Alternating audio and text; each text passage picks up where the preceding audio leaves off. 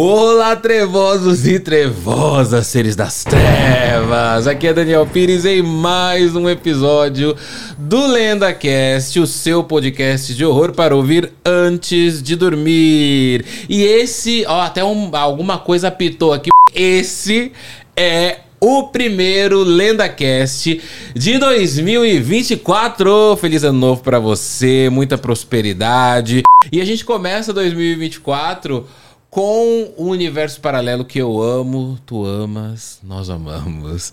Sete Além é o nosso, é o nosso tema de hoje. O meu convidado que tá aqui, eu já tô, né, emocionado por estarmos em 2024 entrando em Sete Além com ele, Luciano Milice. Valeu, Luciano. E aí, obrigado. Daniel, pô, muito obrigado pelo convite. Feliz ano novo para você. Feliz ano novo. Também Feliz ano preto, novo né? para todo mundo de preto, sempre é. porque nós trouxemos o horror de volta. A gente trouxe. Sete Além no nosso coração. Boa madrugada, cidadãs e cidadãos de Sete Além. A gente sempre fala, eu sempre pergunto para vocês, porque em Sete Além você fala sempre isso, né? Boa madrugada, habitantes de Sete Além. Sempre. E na madrugada de Sete Além sempre tem trevas, né? E sempre é madrugada em Sete Além. Mas é uma trevas boa, é uma treva boa, né? Acredito que sim, é um horror gostoso. É um horror gostoso. Tem muita gente que, que me segue, Luciano, e primeira, à primeira vista não conhece o trabalho. Talvez possa acontecer isso com você também. Mas não conhece o trabalho pensa que a gente é do mal, né? Que a gente é, somos pessoas ruins, que gostamos de coisas. Não, gente. Quando a gente fala de terror, fala de trevas, é aquela treva gostosa, lúdica, aquele medo de. Sabe aquele medo de andar em montanha russa, sabe? Que você quer andar, mas não quer. É um medo bom de se sentir, né? Que não vai nos fazer mal, né? Exatamente. É o, o amor pelo horror. E engraçado que eu até vi um documentário esses dias, não me lembro o nome, de um pessoal numa cidade dos Estados Unidos que os jovens se vestiam de preto, com essa imagem mais agressiva, porém eles faziam muita caridade, sim, faziam doações. Sim, sim, e o povo da cidade, que era todo bonitinho, vestido é. ali, com placas dizendo Deus odeia vocês, Isso, vou botar fogo é, aqui. É. Então, quem é que é ruim quem é que é bom ali? É verdade. Bom, Qual que lá. é o contexto de bondade e é. maldade, né? E a gente vê nos filmes de terror, já começando o podcast, que, por exemplo, você já assistiu Midsommar? Sim, claro. Você viu como que eles se vestem, né? Nossa. Todos de branco flores, flores, ali. tudo colorido. É claro que isso é uma é uma linguagem que o diretor, o Ari Aster, ele escolheu ali para fazer Midsommar, né? É, para contrastar com o que a gente conhece de terror. Porque tudo Sim. que a gente vê de preto, né? A cor preta, o vermelho, o vinho, que lembra, né? Que são cores fortes ali. Isso foi sempre muito é, jogado ali, remete ao terror, né? Ao que é sombrio, né? O livro das sombras, as sombras e tal. E aí agora a gente já tá começando a entender que muitas vezes aqueles que usam branco, uhum. aqueles que são mais, oi, tudo bem? São Cuidado. Mais... Ah, cuidado. É o pânico galera. satânico, né, é, né? Que é começou na, na, década de 70, 60, aquela coisa de bebê de Rosemary, seitas. Sim. O povo acabou internalizando essa coisa de, pô, vestir o preto é, ali, talvez a pessoa é. vai ser sei lá, cometer algum crime. Não, não. E às vezes eu vejo a galera também que. Eu sempre via isso, né? Tipo, a galera roqueira, que veste preto, que é cheio de tatuagem, que é uma galera. Tá, tá, tá, você fala, cara, essa galera, eles são muito do mal. E não, é uma galera super do bem que adora gatinhos. Eu tenho dois amigos, a Roy e o Cris, que moram em São José dos Campos. E eles são assim, todos tatuados, todos de preto, com umas correntonas e tal. Aí sai na rua, vê um cachorrinho ali, coloca comida pro cachorrinho Aí. de rua, se preocupa, se preocupa com as pessoas e tal. Então, quer dizer, a bondade e a maldade não está impressa no que a gente veste. De jeito nenhum. A aparência não diz nada. Não diz nada. E falar em vestir, Luciano, hum. tem novidade começando aqui em 2024. Já trouxe muita coisa boa. E você acredita que o LendaCast fechou a sua primeira parceria? Uau! Acredita? Que bom, parabéns. Inclusive tem presentinho para você. Opa, gostei, ó. Já ganhando no começo do ano. Pois é, gente, ó. O LendaCast, estou muito feliz, porque o LendaCast tem o seu primeiro patrocinador oficial, seu primeiro parceiro ali, que é a Insider, né? Que é uma, uma marca é, de roupa maravilhosa, que inclusive. Deixa eu te dar o presente, já deixa eu entregar para você. Muito obrigado. Eu não sei o que, que é, porque ó, essa, essa, essa peça de roupa que eu tô que eu tô usando aqui é da Insider, né? Que é uma chamada Tech T-shirt. O que, que é? Você já vai abrir, né? Abre aí pra gente Ah, ver. eu, antes. eu não aguento, desculpa. Pode abrir, abrir. fica. Não, mas eu ia pedir pra você abrir eu mesmo. sou muito fã da Insider, então. Você conhece a Insider? Ah, sim, conheço. E agora eu tô muito feliz que vocês estão aí. Tamo junto eles, na é. parceria. Ó, bonitona a camiseta da Insider. É uma, é uma tech t-shirt que eles chamam. E esse tecido, Luciano, ele é um tecido anti-odor. Você não precisa passar. Acho que ninguém. Será que o pessoal passa roupa hoje em dia? Eu passo, eu passei pra vir aqui Você hoje, pa- eu passo. é. Você passa a roupa. Então, ó, essa daí, que é uma tech t-shirt da Insider, você não precisa passar ela. Então, por exemplo, ela. Não é que ela não amassa. Você vê que tem umas marquinhas aí. Você fala, nossa, eu vou vestir essa roupa, ela tá um pouco amassada. Claro, roupa amassa normalmente. Mas você não precisa passar ela. Com o calor do seu corpo, se você vestir ela, ela já desamassa. Tanto que essa minha que eu tô usando é essa tech t-shirt da Insider. E ela Tá vendo? Não tem marca nenhuma de amassado. Por quê? Eu tirei ela, também chegou pra mim um kit desse. Na hora que eu tirei, eu falei, nossa, tem umas marquinhas. Aí eu falei, vamos ver se não amassa mesmo. Coloquei. E aí, ó, não passei, juro pra vocês, não passei.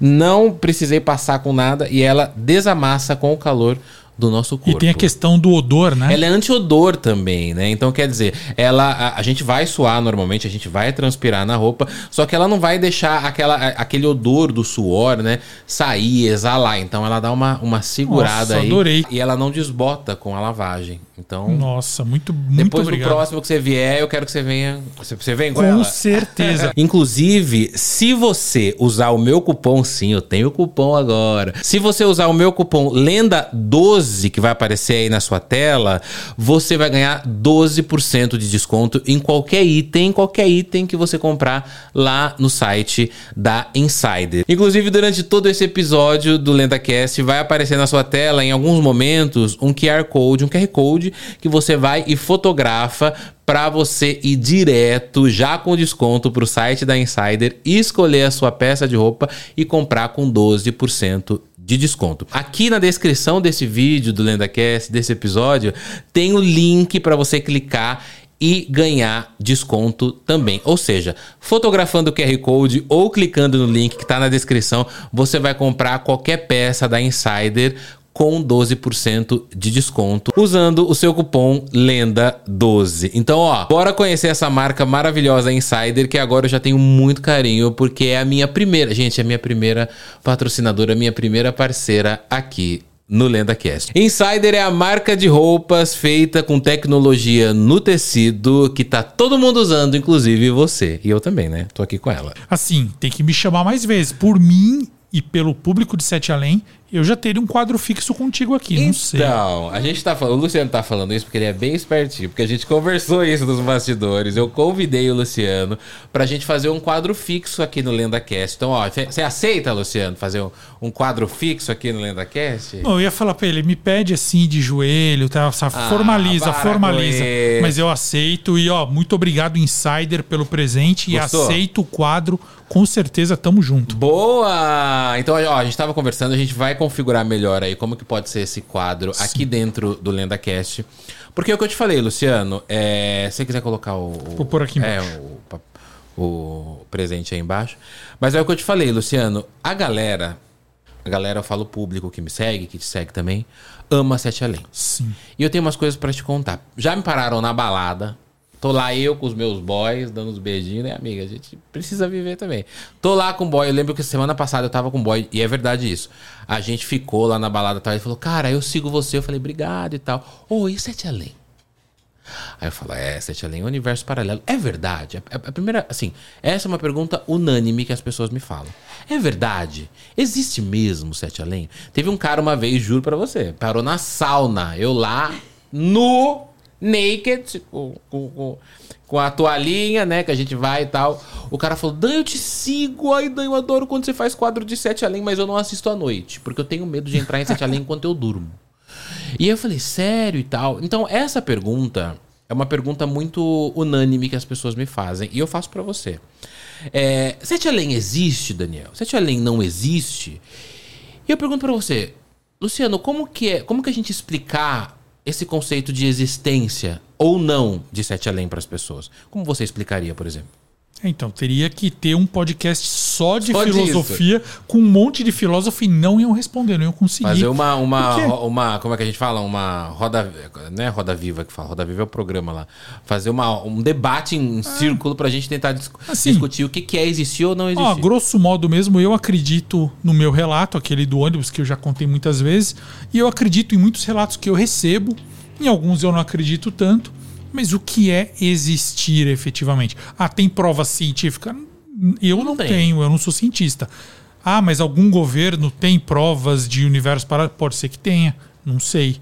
Mas é como você sabe, você chegou a comentar comigo. Religiões, Sim. crenças em geral. Cara, assim, não é querendo polemizar nem nada, mas Deus e o diabo é isso. Você fala assim, crê em Deus, me prova. Tem uma foto dele? Tem um story que você gravou com ele? Eu tô aqui com Deus? Você não tem. Ah, mas eu sinto. Então, ótimo. Se pra você isso basta como prova da existência de Deus, beleza. O diabo existe? Não sei. O padre Quevedo, que era padre, falava não, que não existe. Não, isso não existe, não, acredito. existe. Só que muitas coisas ruins que acontecem no mundo podem ser ali é, atribuídas ao diabo. Então, assim, eu sempre digo uma coisa: tudo existe se você acredita que aquilo existe. Ah, então Papai Noel. e- Um cara um dia um comentou isso. Então, se acreditar no Papai Noel, ele existe. Cara, se você pegar uma pessoa, vestir com, como Papai Noel, levar para as crianças, as crianças vão acreditar que é o Papai Noel. O Homem-Aranha existe? Ele existe na vida real? Você já viu o Homem-Aranha aqui na Avenida Paulista pulando de prédio em prédio? Você nunca viu. Só que vai falar para quem gosta de Homem-Aranha que ele não existe. Então, Sete Além, para mim, para que eu vejo, e eu já vi. Eu tava na Horror Expo, um relato. Tava na Horror Expo, um cara todo tatuado, grandão de barba, chegou para mim. Daniel, eu já fui para Sete Além. Falei, cara, eu quero ver essa história. Eu fui pra Sete Além, eu tava internado no hospital, e aí eu lembro que tava eu e minha esposa, e aí numa hora eu liguei a TV. É parecido com aquele relato que você falou da Billie Eilish, né? Que o cara via um, um- um clipe da Billie Eilish. Aí ele falou que a, a esposa dele saía pra, pra comer alguma coisa, falava, ah, eu vou ali comer na, na lanchonete, vou comer alguma coisa, que ela passava a noite com ele e volto aqui pro seu quarto. Ela falava que ela demorava horas e horas e ele não dormia. E aquele ambiente mudava, as pessoas passavam em frente a. a, a sa- um relato incrível. Inclusive, eu queria saber se foi você que me parou na, na Horror Expo e me contou esse relato. Entre em contato comigo pelo direct para você contar depois. De repente, nesse nosso quadro fixo, a gente pode trazer relatos. é, de, de seguidores. E aí, é, ele me contou esse relato, e aí, se você vai contar esse relato à torta direito para as outras pessoas, fala, não, esse cara tava alucinando. Esse cara, sei lá. Pode estar também. Só que para ele foi real. Sim, exato. A percepção, né? A percepção, a consciência, a crença. Quem somos nós para julgar? De repente o cara participou ali de alguma coisa que não é necessariamente sete além, mas universo paralelo ou uma experiência sobrenatural. A gente vai julgar ou criticar. Vai ficar, não, é mentira, me dá É. prova. Não tem como isso. né? Então encerra todos os, os podcasts e canais, porque agora só vamos falar de. ass- Não, a gente está aqui para É. brincar, esti- é, é, especular. A gente se diverte com o horror, a gente sonha com o horror, a gente debate assuntos. Nossos avós acreditavam em lobisomens. Sim. Tem gente que acredita, tem gente que acredita viu. até hoje. Tem gente que Sim. viu. E entre outras crenças que existem no mundo inteiro, que as pessoas acreditam ou não. Então, Sete Além existe? O que você acredita? O meu filho, eu falo, filho, Deus te abençoe. Ele responde, pai, Big Bang te abençoe. Porque ele ele, é acredita ateu. em Deus, É. Então, assim, pronto. Tá ótimo. Começar a responder isso agora, Big Bang tinha isso. Mas então, mas sobre a existência de Deus é uma coisa que eu já fiquei assim, de Deus ou diabo, de todas as coisas. Porque eu, eu sempre falo que os meus seguidores, eles se decepcionam um pouco comigo. Porque eu sou um cara mais cético na vida real, né? Na vida real que eu falo assim, fora do, do, do, do meu projeto, das redes sociais, eu sou um cara que eu não acredito em tudo que me falam. Eu preciso ali ver. Se uma pessoa chegar pra mim e falar, Daniel, fui pra Sete Além, igual esse cara chegou, eu não vou ficar duvidando dele. Eu falo, me conta seu relato. Eu quero apenas ouvir o Isso, relato. Eu não tô aqui pra desmistificar. pra- Teve até um cara, né, que acho que. eh, Acho que o programa dele chama. O canal dele chama Desmistificando Noobs, alguma coisa assim. Que ele pegou Sete Além, não foi aquele cara que você me contou da, da faculdade? foi, foi. Ele pegou o tema Sete Além e fez tipo uma tese de mestrado pra desmistificar e pra ver se é verdade ou não Sete Além, não é? É, e ele não foi nem o primeiro. É, Existem outros que já fizeram isso, até de amigos nossos até. que analisaram relatos com viés científico. Então eles falam, o Luciano contou o relato do ônibus e naquele dia ele deu exemplo de que o ônibus demorava cinco minutos para chegar na estação Vila Mariana. detalhes, no né? outro dia ele falou que era três. São três ou cinco minutos? Aí eles foram na, na Vila Mariana, andaram Fizeram de ônibus, mediram e falaram: é 10 minutos. O Luciano mentiu. Falso. Tu- aí- Carimbou, carimbou falso. falso, né? Aí outra coisa, não, ele falou que o ônibus virava à direita. Então, assim, foram se pegando. Inclusive, nesse vídeo especificamente, o rapaz já começa o vídeo falando uma mentira. Ele fala assim: Luciano diz que estudou na faculdade tal que não existia na Vila Mariana em isso. E eu provei pra ele que existe. Quando eu provei pra ele, foi a única vez que eu interagi com ele, eu não quis mais interagir. Muita gente fala: não, faz um vídeo de resposta. Imagina. Não vou fazer. É, a única vez que eu interagi com ele foi exatamente pra falar isso. Falar, olha, meu amigo, a faculdade existia sim. Aí ele viu e falou, tá bom. Eu falei, você vai mudar seu vídeo? Ele, não. Vou pôr no primeiro comentário fixado Ah, aqui. entendi. Tipo uma errata, né? Tá lá uma errata no, no primeiro fixado, mas ainda não desmentindo o resto. Se eu quiser ir ponto a ponto para desmentir, eu desminto, mas é, uma coisa é certa. Ou Sete Além existe, ou eu sou o maior gênio de marketing e escritor do mundo que criou. Então, assim, gente, escolham. Eu sou top dos tops, por favor, me contratem. E compre meus livros. É, vou escrever alguns mais, porque. Ou Sete Além existe, escolham. Agora, já que você falou de livro, é engraçado, porque você falou que as pessoas te param na sauna para perguntar de Sete Param. Além. Eu tô ali dando palestra sobre um livro que eu escrevi, se chama A Página Perdida de Camões, eu lancei em 2012, que é um livro didático para criança, para adolescente, para aprender sobre Camões, e é uma aventura, nada de terror. Quando acaba de dar palestra para aquela sala cheia, às vezes eles juntam quatro salas. Eu acabo de dar palestra e eu falo: alguém tem alguma pergunta? Todo mundo levanta a mão. Todo mundo. Aí eu falo: sobre o livro, não sobre Sete Além. Aí Todo abaixa. mundo abaixa um, fica com a mão levantada. Aí eu falo: tá, você pode perguntar ele. Sete Além, eu. Abaixa a mão, moleque. Quer então, assim, Além. todo mundo quer saber. Então, é essa curiosidade que eu acho que já me, me, me prova que Sete Além existe. Entendeu? Porque assim, não é possível, Luciano, que se a gente falar de uma coisa que fosse muito solta, vamos falar, sei lá, do Papai Noel, que eu falei agora há pouco aqui. Cara, assim, quem daí que tá assistindo que já viu o Papai Noel com as renas, voa com o Rudolph, com o nariz vermelho brilhando, voando? Entendeu? Tanto que o Papai Noel não é nem, não é nem da nossa. ela- ele nem nasce aqui no Brasil, Não. né? Como cultura. A gente tem essa cultura do Papai Noel, mas ele não é oriundo, não é tupiniquim. Sete Além é total nosso. Nossa. É total nosso. Você teve aquela experiência com ônibus, você, você lê os relatos, e o que mais me chama atenção é que as pessoas mandam relatos pra você. Então, assim, não é igual você falou assim, você é o rei do marketing. Beleza, podia ser tudo história que você inventou. Inclusive, tem seguidor que já me falou assim. Aí eu tô passando pro Luciano agora o que vocês falam, viu? É, vai, vamos ver. É falando assim, é. Pra mim, todos esses relatos são escritos pelo Luciano e atribuídos a outra pessoa. E aí eu te pergunto, é isso mesmo? Você escreve tudo ou tem relato. São mais de 400. Você escreveu quantos? Você falou uma Não, é. Eu, no- só no meu canal, eu tenho mais de 400. Outros canais contam relatos. Alguns pegam no meu canal, alguns recebem também. No grupo de Facebook tem um monte, um monte, um monte, um monte de relato. Perdi a conta. E eu tenho mais de 8 mil comigo. Tanto que assim, eu preciso desovar isso. Por 8 isso que eu vou vir aqui. É. Eu vou vir direto pra contar esses que eu nunca contei. Entendeu? Olha eu de novo plantando aqui, sabe? É, não, Palavras têm vai- poder, vai- lei da atração. ter, ter, lei da vai ter. atração. É, mas eu confesso que sim, já, já houve relato que eu escrevi sim, mas eu aviso. Eu falo, isso aqui é uma ficção. Ah, você avisa e antes, aí, tem a plaquinha. aviso né? antes ou aviso depois. Eu Isso é falo, uma ó, obra de ficção.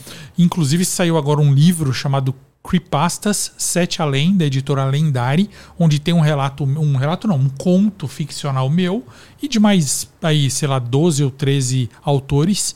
É, tudo ficção e tudo muito legal. Muito legal, muito bem trabalhado. Você falou uma coisa muito legal que é brasileiro. Então, pô, É dá pra ter muita coisa legal. É. Cadê os patriotas? Ano passado tava enchendo o saco, É, agora, cadê? sumiram. É. É, sumiu, É, sumiu. né? Vamos Assim defender sete a lei, É, patriotas. pô. Vou ficar com a camisa do Brasil na próxima. Agora, depois dessa pergunta, quando as pessoas falam a, a segunda pergunta que vem depois da primeira, né, que eles falam, sete além existe? Aí eu fico, bom, existe se você já teve alguma experiência, porque já, já teve teve gente que me pergunta, Daniel, Além existe? Porque eu já tive uma experiência. Eu falo, meu, então existe. É. Então você já foi. Perfeito. E a segunda pergunta que vem é, mas Daniel, o que é Sete Além? E essa pergunta eu acho que eu, eu vou ter que sempre fazer para você, porque a gente já gravou várias coisas juntos, vários podcasts, mas sempre tem. Gente, mas eles estão aí falando que fulano foi, que a menina foi, que não sei quem foi, que o Luciano foi quase pro ônibus. E eles sempre me perguntam e eu vou devolver para você. O que, que é Sete Além? É um universo paralelo, assustador, muito próximo à nossa realidade, que qualquer um pode acidentalmente ou de propósito cair lá. Alguns conseguem voltar e contar seus relatos, mas também, por ser um universo paralelo, um mundo fora da nossa realidade física, a ficção também cabe aí. É aquela história: é, uma pessoa vivenciou, uma outra pessoa não vivenciou, mas ela intuiu um relato, quase como psicografou. Os dois têm o mesmo teor de, de experiência, porque é uma consciência contando uma história. Sim. Então eu acredito nisso. Eu acredito que é algo próximo a nós, que nós podemos ter experiências físicas, experiências de realidade de é, viagem astral também, experiências em sonhos, que não é nem viagem astral e nem físico, e também criadas. Então seria como se fosse um mundo assustador das ideias, mas que você pode ir para lá acidentalmente, porque isso que você falou eu já passei também das pessoas virarem para mim. Eu não acredito em Sete Além, mas eu tive uma experiência. Então, é- é. Pô, então por que você não acredita? Não, eu não acredito porque você tá falando, mas eu já tive uma experiência. Então, mas aí, então, mas aí, então, se você, é- se é- tem uma pessoa assim, valida o que valida É. o que você viveu, né? Se você foi lá, viveu, já, tive, já teve a experiência e tal. No último, no último LendaCast que você veio, você contou um relato de uma de, um- de uma região ali perto da Sapopemba, Sim. que eram e, e que- e que me chamou muita atenção. Tiveram dois relatos inéditos, inclusive eu sei que você trouxe relato inédito hoje pra Nossa. gente falar, mas teve dois relatos inéditos que me chocaram muito. Esse da região da Sapopemba, que depois que eu postei esse relato, que as pessoas entravam de maneira física em Sete Além, acordadas, né? Porque pra mim, no primeiro momento, quando eu conheci Sete Além, era entrar de maneira pelo sonho, ou fazer uma viagem astral e tal. É, só que aí, quando você me contou, você me despertou esse, meu, dá pra entrar de maneira física, que a pessoa some, você só ouve a voz dela. E aí, quando eu falei essa região da Sapopemba, a galera ficou louca querendo descobrir. Não, eu vou lá. Eles já estavam fazendo grupinhos, grupinhos, pra tentar. Eu tenho uma cafeteria em tal lugar, porque você fala da cafeteria e tal. E o outro relato é o relato do, da- do cemitério da Vila Formosa, Sim. né? Que esse tem uma questão mais ficcional, mas a gente pode- não pode afirmar se é ficção ou não, porque foi alguém que te mandou, né? Sim, relato. e é alguém que manda sempre relato pra mim. É, eu abracei esse cara, porque o que acontece? Ele é um coveiro. Aham. Ele se chama Raniel. E ele sempre conta relatos, nunca é de realidade paralela. Sempre coisas que ele viu ou ouviu no cemitério. Tem relato que ele conta que não é ele que viu. Ele fala, um outro coveiro me contou. Ah lá. Então ele vem aquelas coisinhas. Alguns são assustadores, outros são bobinhos, assim, são, são coisas triviais e humanas. Ele contou um que eu falei, nossa, e aí dá vontade de chorar e não tem nada de assustador. Nada, não tem nada. Eu Mas tem sete até- além no meio. Não, Ah, não tem? ele contou um relato. Eu vou assim, ó, resumir em linhas pra você. Se eu já não te contei, se eu já te contei, pode me cortar aqui. Num dos cemitérios que ele trabalhava ali, uma moça linda, toda de preto, ia lá e ficava chorando num túmulo. E ele estava cobrindo um outro cara, não era o cemitério onde ele trabalhava, ele estava tipo cobrindo, um- ele estava aham. temporário lá. Ele ficou estranhando aquela moça bonita ali, tal, tal, tal. Ele ficava meio com medo, porque ele via ela, uma vez por semana ela ia lá naquele túmulo. Aí um dia ele esperou ela não tá, foi ver que túmulo era aquele, era um túmulo sem nome. Não tinha nome. E ele via que a mulher punha flor. Ele falou: Meu Deus, isso é assombração. Mas assombração não põe flor, né? Ele Não já acredita no pior. Ele já Oh acredita my no pior. Aí, um dia ele falou: Quer saber? Eu vou confrontar. Porque ela vem de dia mesmo. Qualquer coisa, se for assombração, eu saio correndo. Ele foi lá conversar com ela. Era uma moça bonita e não era assombração. E ela tava chorando e ela falou assim: Não, eu não quero conversa, só quero prestar minha homenagem ao morto. Acendia a velha e Ele saía. chegou a ter. Con... Aí ele ter co- contato Não, ele ela. foi até almoçar com ela, tomou um café com ela fora do E ela cemitério. de preto. E ela, não, ela tava mais normal e ela falou assim pra ele: Olha, é o seguinte, eu trabalho com. é, ela faz um tipo de um home office. É uma pessoa muito triste, muito solitária. Morreu todo mundo da família dela. Ela não tem ninguém. Ela é tem dificuldade de relacionamento. Então isso é Sim, triste pra mim. Pessoas esquecidas, meio Eleanor Rigby, a música dos Beatles. Pessoas que são mais solitárias. E essa mulher falou assim: Eu não tenho ninguém na vida. E eu ando naquele cemitério e eu encontrei um túmulo sem nome. Então eu penso que aquela pessoa que está enterrada lá também não tem ninguém. Então eu presto uma homenagem para ela, porque ela, onde quer que ela esteja no além, ela vai sempre saber que uma pessoa, pelo menos, Sim. presta uma homenagem e se importa com ela. Então, uma vez por semana eu vou lá acendo uma vela. E... Então, ela, ela faz isso e o cara achou muito bonito aquilo. Ele falou para ela: Não, você não precisa ser solitária, baby. ah lá. Você não toma alguma Baby. coisinha, minha flor. É. Só que aí, ele, nos- quando ele voltou a trabalhar no cemitério, ele foi falar com o dono. E o dono do cemitério falou assim: o dono não, né? O administrador falou assim: é o seguinte, a gente está sem espaço. Arrebenta aquele túmulo lá, sem nome, e nós vamos usar. Aí ele, não, mas arrebentar não pode, porque tem uma moça que ela reza para aquele cara é da família dela. Ele mentiu. Aí o dono do administrador falou assim: aquele túmulo não tem ninguém. A Globo uma vez gravou uma novela aqui e eles fizeram fake esse túmulo só para fazer uma cena. E então não tem ninguém lá. Pode quebrar que nós estamos precisando usar daqueles espaços todo naquela fileira lá. Aí ele falou: Meu, eu tenho uma semana para avisar a mulher, porque quando ela voltar aqui e ver aquilo quebrado, quebrado. ela vai pirar. Aí ele ficou ensaiando como ele ia falar com ela, ele não tinha o contato dela tal. E aí ele teve que quebrar tal, efetivamente.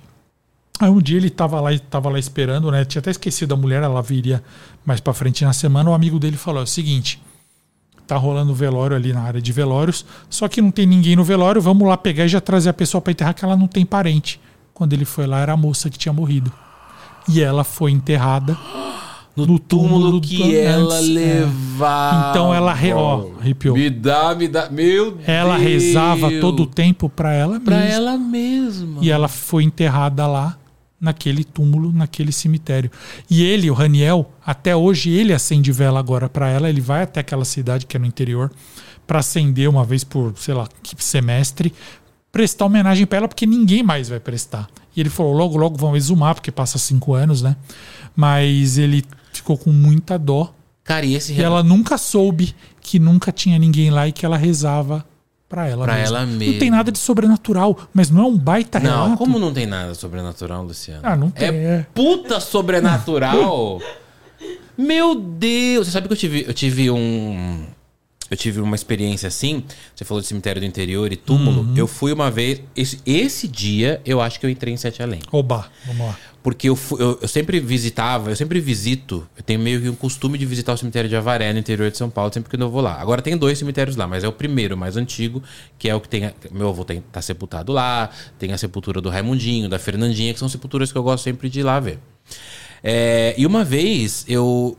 Eu sempre tenho mania de ir para os lados mais fundos do cemitério mais antigo, que são os túmulos mais antigos, de pessoal que morreu em 1800 e tal, aqueles, aquelas sepulturas grandes e tal. E uma vez eu tava passeando nesse cemitério de Avaré e eu entrei numa ala que eu nunca tinha entrado.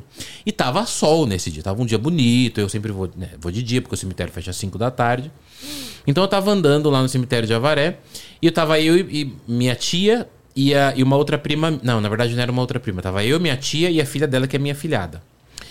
E eu me perdi delas, eu fui andando, eu vi que elas ficaram de longe e eu me perdi. E aí quando eu olho, era um lado que tinha umas árvores, era o fundo do cemitério, dava pra rua, tinha umas árvores e ficou sombrio. Eu falei, gente, parece, parece que o dia sumiu o sol. Parece que o dia. Só que eu fiquei ali, não fiquei com tanto medo. Eu achei uma sepultura, que era uma sepultura azul, é, pintadinha de azul, tinha um cercadinho. E nesse cercadinho de, de, tipo uma cerquinha, tinha é, muita, muito mato, muito matagal, como se ninguém cuidasse muito tempo. E na hora que eu fui olhar a placa de, de, de mortos, tinha tipo uma família inteira e todos tinham os meus dois sobrenomes. Pires Martins. Nossa. Então era tipo Josefa Pires Martins, Clodoaldo Pires Martins. Eu falei, gente, Parente. é, meu, é parente. Eu falei, gente, quem que é? E naquela época, eu era adolescente, eu não, não tava com celular, eu não tava com câmera, nada. E aí eu corri pra chamar minha filhada, pra chamar minha, minha tia. Vem ver! Tem parente nosso aqui, porque eu sou, meu nome é Daniel Pires Martins. Meu nome de guerra artística é Daniel Pires. De guerra, Dani Camburão. Mas de guerra, Daniel Pires. Mas eu vi Pires Martins e aí eu fui chamar elas. E Luciano, eu não conseguia sair.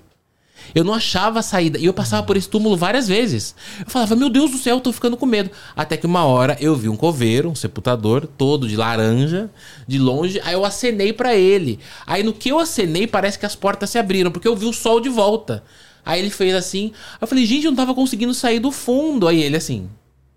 Ah. Aí eu falei, eu achei uma sepultura com meus dois sobrenomes. E ele assim, ah, tipo, foda-se. Ligando muito, né? Foda-se. Aí eu vi minha, minha, minha tia com a minha filhada. Eu falei, Laís, vem aqui.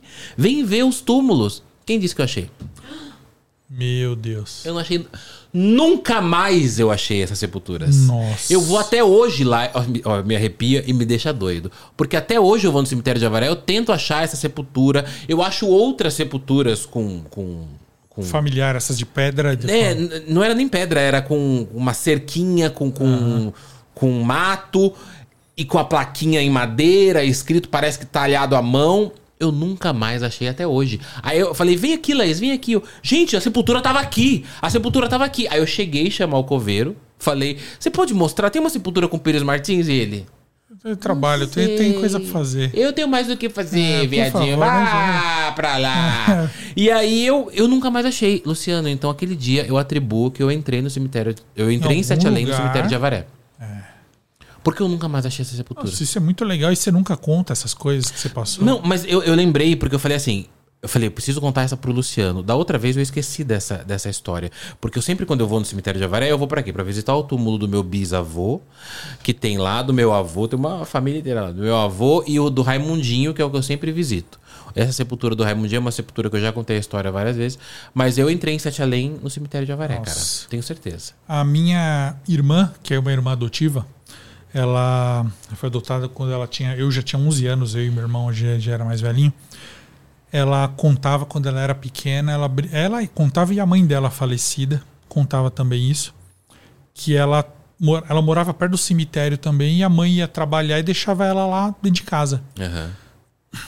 Tanto que até vou abrir um parênteses aqui. Uma vez ela ficou dentro de casa, pegou fogo na casa dela e o Gil Gomes contou a história dela. Aqui agora. Aqui. É, Nossa, mas Gil isso é um Gomes, parênteses incrível. só. Aí o que acontece? Ela contava que ela ia brincar no cemitério, ela não tinha medo e ela ficava lá brincando com crianças.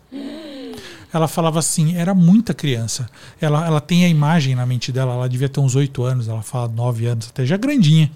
Ela levava a luzinha dela, as crianças deitavam no chão, ela ensinava ABCD, Dentro 1, do 2, cemitério. 3. Ela não sabia que ela estava lidando com coisas. Ou fantasmas ou, Ou sei lá o quê. É, mas não era é, criança, porque não ia ter umas 10 crianças ali brincando todos os dias. E ela sabia o nome, ela.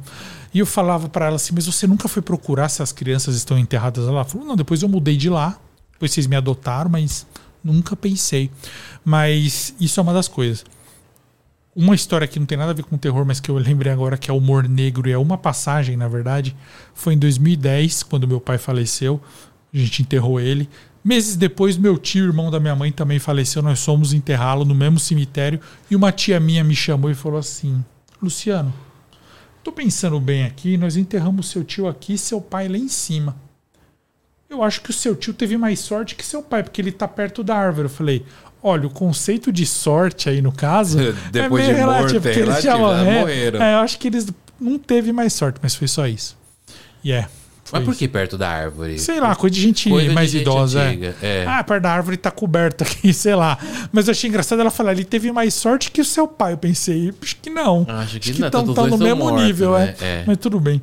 Ai, ai. Falando em universo paralelo e essa, essa quebra de realidade, né? Inclusive, beijo Ana Voicic, minha amiga, que fala muito de, de falha na Matrix, essas, essa- esses tropeços na realidade que a gente às vezes acaba parando em Sete Além. Só um, um adendo da- do meu relato anterior, que o que é engraçado é que a gente entra em Sete Além sem querer. Você não percebe o momento que você pula o degrau e aí você tô em Sete Além. Porque nesse meu do cemitério, quando eu olhei para trás, eu já vi um cemitério todo nebuloso, eu já vi uma árvore enorme cobrindo as, as sepulturas, um frio lá embaixo, lá, lá no, no, Eu continuava ouvindo o barulho dos carros, mas parece que tava longe. Então, sabe por quê? As pessoas têm mania de achar assim, quando eu entrar em outro universo ou em Sete Além, vai ser um acontecimento, É, vão vai ser soltar tipo um fogos. portal, Não, tipo, meu amigo, eu já vi coisa, já tem relatos assim. Eu tava num restaurante, de repente tudo ficou estranho, as pessoas me olhavam estranho. Então, ah, eu tava na estação de metrô, sei lá o quê. Isso é tão comum, chega É comum, tanto relato assim. Ah, não ficou vazia de repente. Num horário que não fica. Tipo, e aí eu vi pico. só um cara andando e ele me olhou estranho, o olho dele era diferente. E depois ele foi embora. Quer dizer, coisa simples, mas é isso. Não fique esperando que vá acontecer um negócio É, fantástico. um mega, né? Igual não. aquele, do, aquele portal do Homem-Aranha que se abre no filme, que é um negócio assim que Pô, sai fogo, aí você pula e não, não, não é assim, né? Esse você, eu queria, eu você queria. tropeça e sem querer você tá em Sete Além. Mas falando dessa coisa de falha na Matrix e tropeçar na realidade, um amigo meu me contou uma história uma vez, o Fábio. A gente tava voltando, a gente foi na 25 de março esses dias comprar coisa lá. E aí a gente, não, fo- fomos na Santa Ifigênia, que eu falo que é a nossa Disney das compras aqui no Brasil. É, a gente foi na Santa Ifigênia comprar um- alguma coisa, a gente tava voltando, e aí ele falou que teve, teve uma amiga dele, que ela, quando ela era criança, ela tinha por aí uns 12, 11 anos, o pai dela faleceu. E, e o pai dela era muito novo, ele faleceu com acho que 26 anos, alguma coisa assim. E aí ele faleceu com 26 anos e tal, eu não lembro quantos anos a menina tinha, tá, gente? É, mas ela era criança e ela falou que tinha uma imagem do pai dela, né, guardada na memória e tal. E aí ele contou que quando ela foi exumar, o pai dela teve câncer, teve leucemia, câncer no sangue, e tomou muito medicamento e tal.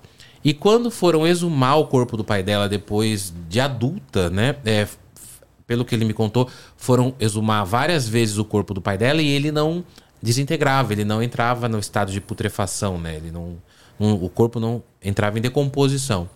E ele sempre estava muito bonito no caixão. E ela nunca ia, porque ela era criança, ela foi crescendo, adolescente. E conta que depois, quando ela estava adulta, que foram para uma das exumações que a mãe dela já tinha falecido também, falaram: Ó, pra você exumar seu pai, você é a única que vai. E ela estava com 32 anos já, que foi recente. Quando exumaram, ela viu o pai dela com 26 anos, que foi a Nossa. idade que faleceu. Nossa. Você imagina o bug na realidade de você ver o seu pai mais novo que você? Eu, eu, eu, eu, eu, tremi no carro, assim. Eu falei, cara, isso tem tudo a ver com. Porque você contou essa história da mulher que ia na sepultura dela, né? Pra, ia levar flores pra uma sepultura que mais tarde seria dela. Esses bugs, na realidade, acontecem muito. E Sete Além tá inserido dentro disso. Sem porque dúvida. parece que Sete Além, o universo, ele não, não segue muito as regras da nossa vida, né? Parece que o tempo em Sete Além é diferente do nosso, né? Sim. Não, é. Vendo por esse lado, realmente acaba. Eu falei que não tinha nada de sobrenatural, mas vendo por esse lado, vendo como parece que tem uma inteligência por Sim, trás que já te daquilo. leva é. aquilo, né? Porque o, o Coveiro foi testemunha de uma coisa que, vamos supor que ele não tivesse contado essa história, ele não soubesse. A moça ia simplesmente visitar o túmulo, depois ela ia morrer e ia ser enterrada lá. Pois é. Mas a gente, tendo essa teste esse testemunho, parece que tem uma inteligência macabra. Que já levava que é. ela àquele túmulo, parece que avisava ela, falava, ó, você vai ficar aí. E sabe o que é mais interessante, a gente falando nesse contexto de existir ou não existir Sete Além? Pra ela, existia alguém ali embaixo. Sim. Sempre existiu. E não existia. É, era ela mesma. Era ela ela rezava mesma. pra ela mesma. Eu lembro que você me contou uma história também que eu, eu, eu queria saber mais detalhes dessa história. Que você contou de pessoas 2D. Você lembra disso? Lembro. Que você falou que parece que teve umas pessoas que estavam ali no MASP, em São, em. São Paulo. Eu lembro que você contou rapidamente no outro episódio e eu queria falar, meu, eu, preciso perguntar pro Luciano sobre isso. Que parece que tinha umas pessoas no MASP que estavam andando e olharam pro alto, assim, porque lá tem umas escadas, e viram pessoas em Isso 2D. É, Então, é. é- A história, os relatos das pessoas 2D me assustam um pouco, porque eles chegaram em momentos muito diferentes, vindo de Pessoas fontes diferentes. que não se conhecem. E então, assim, eu achei dois relatos recentes, aí eu fui procurar no meu HD que tem um monte de relato, desde a época do Orkut. Pai, esse HD E eu achei. É, esse aí Esse eu, eu só copio, eu só copio. E eu achei outros relatos. E essa pessoa que foi a última que me contou, é a Ana Paula. Ela é até administradora das redes Sete Além. É uma pessoa de extrema confiança e ela é jornalista, inclusive ela é do ABC. É, eu a conheci também, ela me ajuda muita coisa e ela tem uma ou outra coisa que ela já passou, experiências assustadoras. Mas essa, e ela é uma que ela é testemunha. Ela fala assim: o Luciano, ele não inventa. Porque ela mesmo traz as pessoas que contam o relato para mim às vezes. Ela Uhum. E caça. entrega o relato E da foi, outra pessoa. E foi ela, foram ela e o marido dela que tiveram a experiência das pessoas 2D no MASP. Eles voltando de algum lugar à noite. Ah, foi essa? É Ana Foi, Paula? É. Então, assim, ela mesma contou assustada. E aí eu não quis gravar só o vídeo dela, eu gravei um vídeo com ela e mais outros relatos sobre pessoas 2D, que é exatamente essa visão.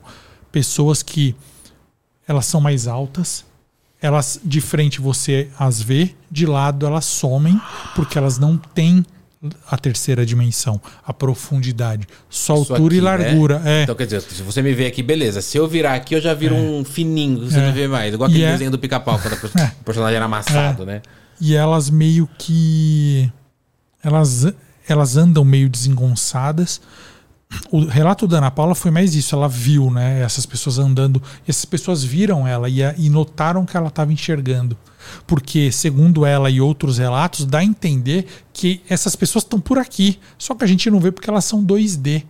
E raramente alguém consegue ver. E quando você- a pessoa vê, fica chocada, fica assustada, fica. Cara, sempre falando, me deu um gatilho agora, me deu até um negócio na, na barriga, assim. É, sabe quando você lembra de uma coisa?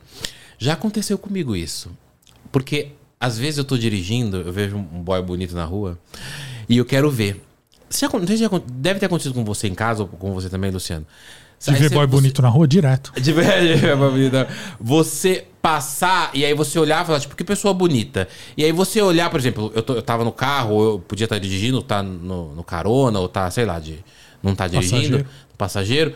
E aí você olha a pessoa, e aí quando você vai olhando, é, você vai seguindo, fala, nossa, deixa eu ver essa pessoa. Meu, um poste cobre a cara dela, conforme você vai andando, já aconteceu muito isso. Deu ir olhando, e aí um poste, tipo, alguma coisa cobrir, ou entrar um carro na frente e falar, caralho, eu não vi, eu pensei, eu vi que a pessoa era bonita, de parecia que ela era bonita, eu queria ver o rosto. E já aconteceu de eu ver pessoas assim na rua, que eu vou olhar e falo, gente, eu não tô vendo mais a pessoa, ela tava aqui agora. Ou é um fantasma, ou é uma pessoa 2D. É, e tem vídeos assim também na internet de pessoas que passam atrás de uma coisa e E somem. some. Sabe por quê? Porque quando a gente tá na rua, a gente não para pra olhar as pessoas. São olhares muito. São flashes, né? Olhares muito rápidos. Inclusive, tem uma lenda que fala que. é, e- e- a minha avó falava isso, né? Que na religião espírita é, diziam que muitas vezes a gente vê mortos na rua, pessoas que já morreram, espíritos, fantasmas, né? Diferente, algumas pessoas mais técnicas falam que tem diferença entre espírito e fantasma. O espírito pode ser uma luz, pode ser um flash, um vulto, que a gente vê pela visão periférica. O fantasma, a gente vê como a pessoa morreu. Então, às vezes, pode parecer da gente. é, minha avó falava isso. Às vezes a gente vê gente na rua, a gente vê- pode ter visto um fantasma e não saber que é um fantasma. É, se você assistir ao filme, acho que é do Divaldo Franco, do Medium, Sim. que conta a história dele, é muito legal. Inclusive, essa, ele trabalhando, acho que no uma repartição pública no começo do filme, assim. E, Chega umas freiras? É, não, toda hora chega a pessoa e ele tem que perguntar pra pessoa Você de tá vendo? trás. Você também- Ela tá aqui mesmo? Você também tá É, vendo? porque as primeiras ele atende e não estavam lá, não eram vivas, né? Mas eu me lembro quando meu filho Bruno, hoje tem 20 anos, 19, vai fazer 20 anos Você que tem um vem. filho de 20 anos. Eu tenho filho de 24 anos. Tem um filho de.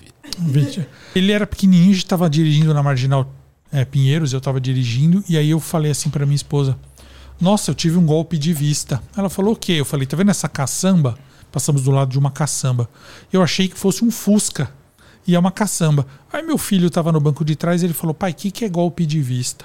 Eu falei: A golpe de vista é quando você vê uma coisa, Rápido. olha, e é outra ou não tem. Ah, ele, ah, tá. tá. Aí nós fomos pra, pra casa. Aí à noite estávamos na sala, eu e minha esposa, e ele foi pra cozinha. Deu um minuto, ele voltou e falou: Pai, eu tive um golpe de vista lá na cozinha. Eu, ah, que legal, filho. Ele é. E ele tá lá ainda. Ele usa um chapéu preto e ele é bem alto. Falei, vamos dormir. Isso vamos não dormir é todo golpe mundo. de vista. Vamos dormir, eu falei. E até hoje eu conto isso pra ele, ele é ateu, né? Mas ele. Minha esposa lembra bem dessa história aí.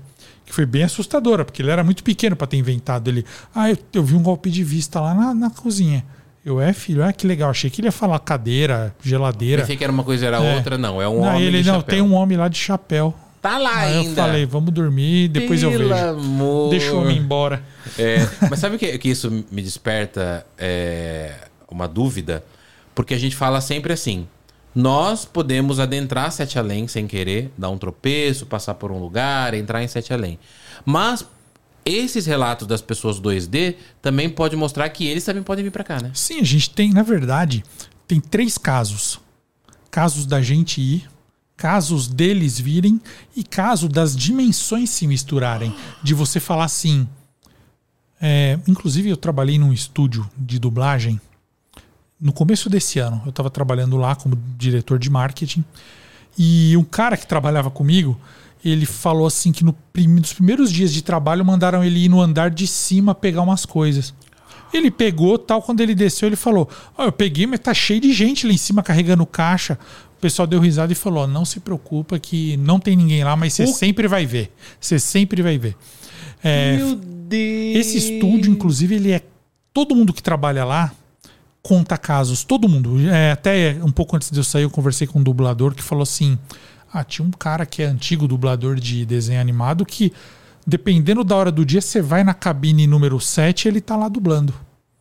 Mas aí já é mais fantasmagórico, não é multidimensional. Ah, Mas o cara conta muito. o- Os donos acreditam nisso. Os O, donos. tipo, o espírito dele. né, É, é. Gabriel? Os donos acreditam. Eu, eu até mesmo tive um golpe de vista trabalhando lá. Uhum. Eu tava fazendo um call com pessoas Tipo de outros reunião? países, é uma videochamada e esse meu amigo tava junto comigo também. Ele tava na casa dele lá numa das telinhas e eu vi uma moça parada perto de mim assim. Eu era muito novo na empresa, tinha uma semana.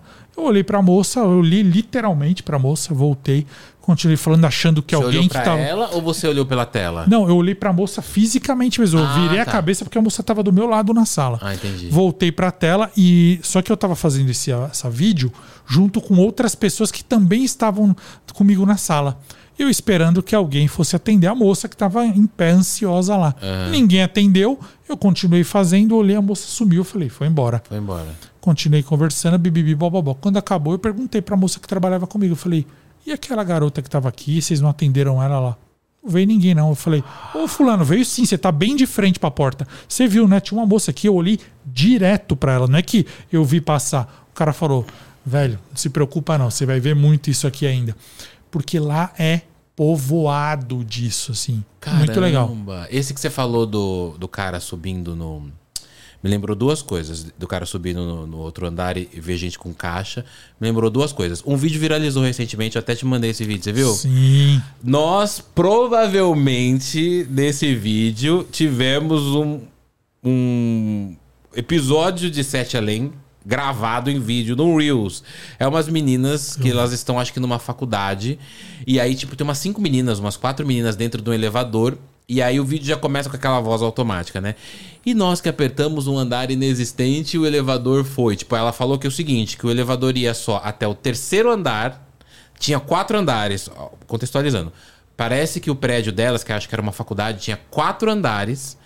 O elevador era um elevador que tinha um painel com cinco andares, só que como não tem cinco andares, ele ia até o quarto. Só que tem uma questão, o quarto andar estava quebrado. Então o elevador só ia até o terceiro, é muita informação. Então quer dizer, só tinha quarto andar, só que não ia até o quarto porque o quarto estava é, quebrado. Só que elas apertaram o quinto e ele foi.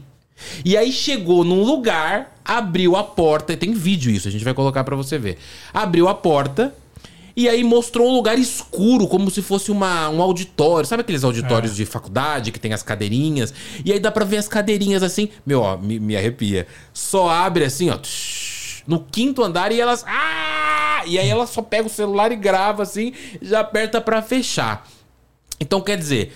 E aí eu fui olhar o comentário, né? Mandei pro Luciano esse vídeo, falei, Luciano, aí ó, teve uma manifestação gravada de Sete Além. E aí eu fui olhar os comentários, todo mundo falando, vocês foram pra Sete Além. Não, você me mandou, você foi o primeiro, mas depois começou um monte de gente me marcar, me marcar em todas as redes. E até um cara falou assim pra mim: Isso é muito comum aqui onde eu moro. Avisa o Daniel. Esqueci de te falar no dia. É, aqui no Copan. O Daniel não quer vir aqui, então eu vou te passar o, edif- contato. Quero, o edifício Copan teve relato de, de fantasma Tem. esses dias. O síndico mais antigo de lá contou que tinha relato de fantasma no Então, Copan. bora é ir lá. prédio que é, um- é um S, né? No meio, no centro de São Paulo. Um prédio muito, muito legal, clássico. Clássico. É, o, é do. Niemeyer, ele? Acho Não que, sei. Eu acho, eu acho que o arquiteto é o Niemeyer, né? Oscar Niemeyer.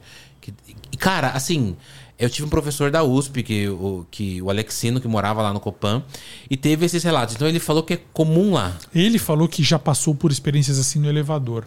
Mas o pessoal do Copan tem várias histórias. O pessoal fala de moradores, é, gritaria, movimento de pessoas, antigos moradores, antigos funcionários, que eles vêm circulando ali, que nem no municipal.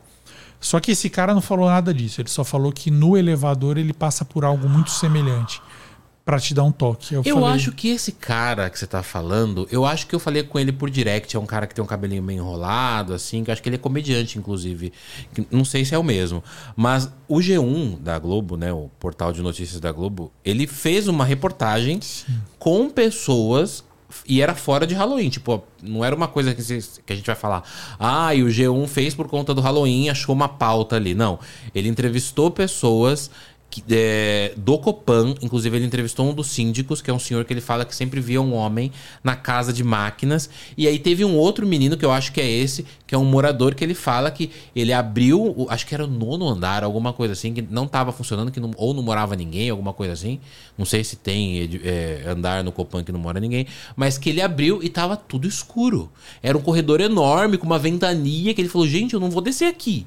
E, e não vai o negócio, tipo, não vai. E, cara, parece que elevador tem essa coisa de. Ah, com certeza. Porque o elevador, ele é engraçado, como eh, de maneira física falamos. Ele nos tira do mundo por uns segundos, né? Ah. Você tá num prédio, tá aquele barulho, pá, pá, pá, você aperta, plim, Fecha. tudo. O áudio é, é outro mundo. Então quer dizer, se for pra te levar pro sobrenatural, ele pode te levar muito fácil, né? Ah, sem dúvida. Sem dúvida. Elevador assusta muita gente, né? Ele, ele é uma caixa que você entra, ela se move verticalmente. Você não vê, você só sente um, É. um impacto ali do negócio subindo ou descendo. Mas você não vê pra onde você tá indo. É, não, tem muitos relatos de elevador, muitos, muitos. Tem um até que a moça mandou pra mim que eu falei pra ela assim, querida, desculpa te dizer, mas você não tá mais com seu marido. Eu, eu tive que falar isso pra ela porque ela foi passear com o marido. Resumidamente, assim, ela foi com o marido dela pra um resort. Não é nem um resort, é um hotel muito top na Bahia. Ela diz certinho o nome do hotel, ela dá tudo lá, todas as inscrições. E eu sei que ela vai pra lá, fica no quarto ela e o marido dela, e ela acha que o marido dela tá agressivo, ele tá estranho, não sei o quê. Acontece umas coisas bizarras que ele age de uma maneira bizarra, ele sai. Ah, não, não é isso, não. É, ligam na recepção e falam que chegaram presentes do casamento, que eles são recém-casados. Aham. Pra ele descer na recepção. Ele desce. Quando ele volta, ele, volta, estranho. Volta louco. Ele volta louco a ponto de ser agressivo, não sei o que, vai ficando, vai ficando tão assustador. E ela tinha dormido que ela até fala: Não sei se eu tava sonhando, porque começa a acontecer umas coisas meio sobrenaturais. A cara dele muda, ele fica. E aí ela vai pro corredor. Quando ela vai pro corredor, ela fala: O corredor do, do hotel mudou tudo. E ela tenta fugir do cara, o cara agressivo. Ela desce um andar. Quando ela desce um andar, pra descer mais um de escada, tá alagado. Pensa, sabe, Meu alagado, tipo. Titanic, assim, alagado a Sei, escada. sei, sei. Aí ela fala: ferrou, só posso ficar nesse andar. Só que ela estranha que o número das portas dos andares é o mesmo número do andar que ela tava. Como Aí ela vai no mesmo quarto dela e tá o marido dela lá. E o marido dela fala assim: Não, não me machuca. Ela fala: Não, mas você que tá me machucando. Ele: Não, é você que tá doida. Você desceu pra pegar os presentes lá embaixo. Ela: Não, foi você que desceu. Aí é engraçado porque eles Olha olham no fim. aí. Eles olham no fim do corredor e tá o marido dela esquisito e a, e a esposa blá, esquisita indo atrás deles. Aí eles vão e entram na água pra fugir, né? Porque não tem jeito, não dá pra subir mais. Quando eles entram na água, diz ela, no relato dela, que ela saiu na piscina desativada, que, que no começo ela conta que tem uma piscina desativada. Ela e o marido dela. Ela fala, Luciano, vim embora desse hotel, nunca mais quero pisar, traumatizou, acabou minha lua de mel. E eu e meu marido, a gente é testemunha disso, ele tá escrevendo esse e-mail junto comigo, não sei o quê. Aí eu falei para ela, desculpa te dizer, mas seu marido é de outro mundo. Meu Você trouxe é o cara errado. Mano! O seu é o doidão que ficou lá. E, o de, e, uma- E uma- e a esposa dele é a doidona que ficou lá. Vocês são os inversos. Ela falou, e é porque, porque ela fala, eu lembro que ele desceu pra pegar o presente. E ele lembra que, que eu, eu que desci. desci. Aí eu falei, porque vocês vieram de mundo diferente. Vocês não são do mesmo mundo. Agora, quem é que é desse mundo, eu não sei. Se é você ou se é ele. Mas alguém tá no mundo errado. Meu E pai, aí, é- imagina. Tem, tem- tem um filme que é o filme Nós, né? O do Jordan Peele, que Sim, é Us, né? sim. Que fala dos doppelgangers, né? O que, que é doppelganger pra você que a gente tá falando doppelganger, doppelganger? É como se fosse uma cópia nossa, só que má, só que estranha, essa cópia louca. Que a gente e falam que se você encontrar um doppelganger, é, você, um deles, um vai ter que matar o outro. Um vai ter que acabar com o outro, porque ele vai tentar acabar com você, então você vai ter que acabar com ele. O Doppelganger seria uma cópia má da gente. Eu sempre falo isso, quando eu posto isso, a galera fala, ai, a cópia má sou eu, o Doppelganger é o bonzinho e tal. Mas falam que não, que quando a gente encontrar, a gente vai ter medo do jeito, igual ela. Ela teve medo do marido, e o marido teve medo dela a ponto de falar, não me mata, porque eram pessoas completamente... É o que parece. O Scott Pilgrim conseguiu ficar amigo do doppelganger dele, né? No Quem? filme. No filme do Scott, Scott Pilgrim. Pilgrim. No final, ele enfrenta todos os ex-namorados, enfrenta os ex-namorados da, da, da mulher que ele gosta, enfrenta todo mundo que tem que enfrentar e o vilão fala: Não, falta você enfrentar Você o seu mesmo." negativo. Aí vem o Scott negativo lutar. Aí você não vê a luta, porque eles ficam dentro de uma sala, baixam a porta. Quando sai, sai os dois assim, tipo, pôr na jaqueta. Então na quarta-feira a gente sai, Ah, sai, beleza. uma Eles amizade, ficam é a brother. é. coisa. É que eu pensei também que ia acontecer comigo se eu encontrasse meu doppelganger. Eu Mas, falar, cara, não mas vai eu vou te brigar, falar não. uma coisa. Vamos Preguiça. também, vamos voltar naquela. É, não vamos brigar, é verdade. Mas vamos voltar naquele conceito de existir ou não existir. Porque Aham. o doppelganger, pra mim, ele existe. Eu, na minha terapia, eu sempre falo de uma outra voz que fica sempre dentro da minha cabeça. Tá uma bosta hoje, hein? Você tá feio, hein? não vai dar certo. Então, quer dizer, eu luto comigo mesmo em algumas coisas. Sim, é, não é um doppelganger físico, mas é Não o pior um inimigo nosso, físico, que é a nossa cabeça. A é. gente tem muito. De, assim, é, esses, esses dias eu tava com a minha mãe jantando, aí agora psicologia, momento psicologia. Eu tava com a minha mãe jantando e aí a, a minha mãe tá. A minha avó, ela, ela não tá doente, mas a minha avó tá numa fase que precisa de cuidados e tudo. E os filhos meio que tipo fica, vai você, vai você, vai você. E aí Sei mais ou falou- menos essa história. Você sabe mais ou menos, aí você tá passando por, um, por uma situação assim. Parecido. E aí a minha avó, e aí minha avó teve câncer de mama e tal, e tem que ficar levando ela pro hospital todo mês pra fazer os exames. tá? Ela tá bem hoje, mas precisa fi- ficar atento, né? Porque já teve uma vez, né? Gato escaldado tem medo de água fria, então precisa ficar olhando pra ver se não tem, não dá metástase e tal. E aí a minha mãe falou esses dias: não, deixa que eu levo a minha a avó no médico, porque a fulana de tal, minha, minha irmã fica falando isso, fulano de tal fica falando isso. Eu falei, mas o que, que elas falam? Ela falou pra você? Não, ela não falou pra mim, mas elas falam. Eu falei, mas elas falam o quê? Ah, elas falam que eu não levo. Eu falei, não, mas ela falou pra você. Ela chegou e falou: Ó, você não leva, você isso, você aquilo. Não, ela não chegou. Eu falei, então você tá criando na tua cabeça. Então o seu doppelganger tá fazendo você acreditar em coisas que não existem. Porque os nossos doppelgangers, ele muitas vezes, eles trabalham essa coisa que não existe. Ó, fulano tá falando mal de você. É igual aquela história do Kiko e da Chiquinha pra ilustrar, quando o Chaves e a Chiquinha estão no pátio e a Chiquinha fica falando pro Kiko, fica falando pro Chaves que o Kiko tá falando mal. Porque o Kiko falou que ele não tem medo de você. e o Chaves já vai falando: "Ah, é? Ah, é? É, ele não tem medo de você. Então quando ele chegar aqui, ele vai ver". Mas o Kiko não tá falando nada. O Kiko tá na casa dele. Aí o Kiko chega e fala: "Oi, Chaves, ô Chaves, oi nada". Pá, pá, pá. Por quê? A gente já age com coisas que não existem. Então, fazendo um paralelo de existir sete além, existir Deus, existir o diabo, existir o doppelganger ou não, eles existem, porque eles modificam a nossa vida a partir do momento que estão lá na nossa cabeça trabalhando. Ó, Daniel, estão falando mal de você. Quem tá falando mal? Tipo, ninguém, cara. Meu pai, ele fazia muita muita figuração e atuava também, atuou em novelas, fez Ah, figuração seu na TV. ator? Não sabia. Também. Ele foi diretor de marketing de empresas de brinquedo, trabalhou, ele foi jornalista, grandes jornais por 20 anos. Mas ele gostava de fazer, por hobby, essa, esse lance de aparecer na televisão. E então ele sempre era chamado, ele participou até do Pânico na TV, pra você ter uma ideia. Olha. uma vez, é, isso gerou grandes problemas pra mim e pro meu irmão, depois eu te conto. Oh my god. Aí, uma vez, uma agência ligou pro meu pai e falou: Olha, a gente viu sua foto aqui, você pode vir aqui, nós temos uma proposta de trabalho. Ele, ué, eu já falo o que é, é filme, é comercial. Eles, não, nós temos que conversar. Meu pai estranhou e foi. Chegou lá, os caras falaram: Não é nada gravado. Nós queremos que o senhor. Porque o senhor é idêntico ao nosso cliente. É a mesma. O senhor é gêmeo. Nós queremos que o senhor vá numa festa no lugar dele e fique recebendo os convidados. Meu pai. Meu pai falou: não, não vou. Por que, que ele mesmo não vai? Não, porque ele tá com medo, porque ele tem uns desafetos. Meu pai falou: aí que eu não vou É, mesmo, né? Você não um devia ter me contado. cara. É, seu jumento, era só você falar que o cara tá viajando que eu ia. Mas não. Ah, chega lá, dá um tiro na É. minha cara, desafeto. Pelo amor. E ele não foi. de Então, quer dizer, mas é estranho, né? Você encontrar alguém que é tão igual a ponto de você falar: vem cá, você vai ser contratado pra se passar Por uma alguém. pessoa. À toa não é, né? Tem umas teorias, né, que falam, né? Tem a teoria que fala que a Avril Lavigne morreu e foi substituída. Tem umas teorias que falam isso, que já a pessoa morreu e foi substituída e você não vai saber. O Paul, né? Paul O McCartney. Paul McCartney. Cê- é, outra coisa que eu não posso esquecer, que a gente sempre fala que vai falar e às vezes acaba esquecendo, é sobre backrooms. Porque quando você contou esse relato da mulher que tava num, num hotel em, em- na Bahia, eu vou lembrando de outra coisa. Lembrei do Hotel Sexto, lembra?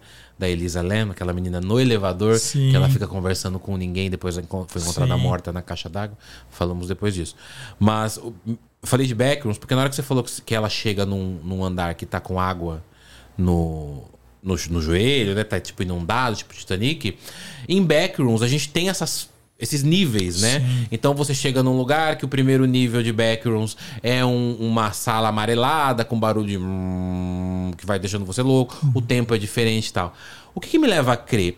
Para entrar em backrooms também, você precisa tropeçar de maneira eh, sem querer e cair dentro desse universo. O que me leva a crer? Que os universos paralelos eles estão em todos os lugares e eles só mudam de nome conforme a região, a cultura. Lá nos Estados Unidos é backrooms. Falavam de, set, de Silent Hill, né? A minha primeira primeira o meu primeiro contato com o universo paralelo no, no cinema e tudo foi Silent Hill. Aí quando vem você com Sete Além aqui no Brasil. Backrooms parece que é uma atualização lá nos Estados Unidos, parece que vai sair filme agora em 2024. Então quer dizer, o universo paralelo tá em todo lugar, né? Em todo lugar. É, eu andei vendo uns filmes antigos que falam de multiverso. Então, multiverso é uma moda que agora tá bombando, mas que parece que a humanidade sempre tratou desse assunto. E por tratar maneira. no cinema é porque alguém já teve experiência com Sem aquilo. dúvida. Não, tratou no cinema, na literatura, então, por alguma razão. Então, Sabe o primeiro relato que eu lembrei? Você trouxe. Você já contou os seus relatos inéditos ou ainda não? não Quero contei que cê- nenhum. Você não contou nenhum. Você- o povo briga comigo depois no podcast. Deixa o convidado falar! Mas a gente combina, A né? gente tá Eu- falando, não. né, tá? Luciano? A gente não combina antes. A gente sempre fala assim. Cara, é uma conversa. Tudo que a gente for lembrando e que tem a ver com o tema, a gente vai falando. Fica muito mais legal. Fica inclusive. muito mais legal, entendeu? A galera fica. Ah, enfim, problema seu que você tá falando. É que ninguém tá falando nada. ó. Não, Meu- é, meu tá vendo? doppelganger. Doppelganger. Eles estão falando de você, Daniel. Deixa um Os like, doppelganger. O seu- Deixa é, um- deixa o like aí, o hater, doppelganger. É. Mas ah, o primeiro relato que eu vi de universo paralelo, que eu li, que eu falei, não, isso é demais, é muita brisa, eu não, não acredito nisso. Mas era um cara que ele tava tomando cerveja com um amigo dele na. na na sala, acho que foi na Inglaterra. Ele tava tomando cerveja com o amigo dele na sala e o amigo dele fala: vai lá pegar mais uma pra nós na cozinha e tal. Na hora que ele acende a luz da cozinha, ele vê uma cozinha completamente antiga. Sabe aqueles tons sépia, igual o filme? Tudo naquele tom, os móveis e tudo. Ele vê uma pessoa, um cara sentado com um jornalzão. Na hora que ele acende a luz, o cara olha pra ele e, tipo, já faz menção de pegar, tipo, uma arma. Uma mulher toda vestida de época, assim, que ele não sabia se era esposa do cara, se era empregada da casa. Tá com um bolo na mão, com alguma coisa, uma comida na mão. Parece que era legumes que ela tava levando pra mesa, onde ele tava tomando café. Ele falou que essa mulher olha pra ele, solta isso no chão, faz... No que faz barulho, tudo cair no chão, ele desliga o interruptor e no que ele acende de novo, ele tá na cozinha dele. Então, quer dizer, eu falei, gente do céu, o que é isso? E aí, desse relato, eu preciso eh, achar esse relato de novo. Começa-se a falar muito em universos paralelos. E outras pessoas que viram os, os outros podcasts que você participou comigo falam assim: Daniel, será que não é um umbral? Porque algumas pessoas acreditam que, mesmo em vida, a gente consegue acessar outros universos espirituais que a gente um dia vai passar por ele. Tipo, o umbral, que é o, o espiritismo acredita no umbral, acho que os católicos não trabalham com umbral, mas é onde almas é, é, estão lá meio que para aprender a viver, ter tipo uma recuperação dessa vida. E que as pessoas são ignorantes, porque as pessoas de Sete Além, elas são meio ignorantonas, não são? São grossas. Não, mas o umbral, na verdade, ele é. É um erro de interpretação. No, no Espiritismo, o umbral não é exatamente uma dimensão. É. Ele é a primeira. É, é, vou ter que falar dimensão. É uma- é- é, o mais acaba sendo. próximo que tem do nosso mundo. Você desencarna, você já tá no umbral. É um, é, um andar abaixo. É o andar, é, o andar próximo, colado a gente aqui. E por conta disso, você desencarna e vai pra lá. Teoricamente, é pra você ficar muito pouco no umbral. Sempre. É pra você pisar lá e já ser recolhido, porque ali não é um lugar, uma estação. Lá não é um lugar pra você Sofrer. conviver. Ah, o André Luiz ficou oito anos no umbral. Existem relatos de pessoas que estão há muito tempo lá. É um lugar errado. Você tem que ser resgatado e encaminhado. Entendi. Segundo o Espiritismo, você vai ser encaminhado para algum lugar. Quem tá no umbral vai ser encaminhado de É. alguma maneira. Ele não Agora- vai ficar lá forever. Não, não, não, é, não, não é um destino final mesmo, porque o Espiritismo não acredita em, em destino, Destino final. final. Sempre você vai estar Se sendo. renovando. É, você vai para uma colônia. Do umbral você vai para uma colônia, às vezes é uma colônia até não tão boa quanto você assiste o nosso lar e fala, eu vou para lá. Não, você vai para um lugar um pouco mais rasteiro, tal, mas não é igual umbral. Porque o umbral seria assim, ó, uma mistura de todas as energias daqui. Então, você não sabe onde você tá, você tá muito ligado ao físico, então você passa fome, você sente dor, você se corta, Sendo espírito. você se cansa, é, você fala, nossa, eu tô cansado. E como é uma terra de ninguém, onde é, prevalece os- as pessoas que estão mais perturbadas, é um monte de gente, um monte de gangue fazendo mal um pro outro e você fica lá até a hora que você fala assim, não, gente, peraí, eu me lembro de ter de ter caído, de ter tomado tiro, e lá aconteceu melhorar, coisa. Eu não, eu não, eu, tô, eu não tô vivo mais. Não, porque lá você ainda tá meio confuso. Será que eu tô vivo? Então, aí você fala, tem que sair daqui. Aí você, sei lá, vai atrás da sua busca espiritual, seja ó, rezando, orando, pedindo, chorando, implorando, não sei, e alguém te resgata. Isso não é um obrigatório, mas acontece segundo alguns relatos espíritas. É, eu tenho. Eu lembro que no Umbral, só pra, só pra Aham. sem querer te cortar, mas ainda nisso, no filme, o André Luiz, ele é o médico, você falou que ficou oito anos no Umbral. Sim. Ele é o médico que, que psicografa no Chico Xavier o livro Nosso Lar, e saiu o filme. Sim. E no filme, o Umbral, ele é um lugar montanhoso, pelo que eu lembro, todo escuro. Um vale, um todo vale com, é, com, com lama, é. que as pessoas ficam deitadas na lama, tipo, com, com fome, com pessoas sede. Ah. fome, que ficam ali tentando comer e aí aquela fome não é saciada. Ah. As pessoas se machucam, elas se agridem com um pedaço de pau e tudo. E você tem que ficar meio que escondendo as- pra não apanhar e tal. E aí, pelo que eu, eu vi nesse filme, é, de tempos em tempos, não sei qual é o tempo, mas as almas de luz aparecem lá, não são atingidas por essa galera e fala: "E aí, Eles Luciano? E resgatam aí, aqueles Daniel? que estão afim. Eu vi que você tá sofrendo, você tá percebendo. Vamos tentar melhorar? E tem uns que falam, não, não quero, eu vou ficar aqui. E aí tem uns que falam, não, eu quero. Na novela Viagem, o Alexandre ficou muito tempo no Umbral, que é o. Eu esqueci o nome dele agora, do ator. É, que era o, é, é, é, é, esqueci o nome do ator agora. Que faz que fez o, é, que o personagem dele era o Alexandre, que ele era o irmão da Cristiane Torlone, que eu tinha medo dele, que ele andava tudo de preto, ele era loiro, Sim. cabelinho assim. E aí eu lembro que ele ficou muito tempo no umbral e muitos dos espíritos de luz desciam no umbral pra tentar salvar ele. Ele falava: "Eu não vou. Eu tenho ódio, eu tenho vingança ainda, eu tenho coisa pra resolver na Terra". E aí ele ficava lá. E aí conseguia voltar pra Terra, acessar o nosso nossa dimensão e fazer mal pras outras pessoas. É, do né? umbral pra cá é mais fácil acessar. É mais fácil. E É você quer. acessar. Agora, quando você tá num lugar mais legal, você fala, não, daqui Não, eu vou não seguir pra ficar. frente. Eu sempre lembro da viagem que tinha aquele campo bonito e tinha uns coelhos. Eu sempre pergunto, quando eu morrer eu quero ter coelho. Onde eu quero? Adoro coelho. Uma vez eu fui brincar com coelho, é lindo o coelho, mas fui brincar e me mordeu. Nossa. Coelho morde a gente.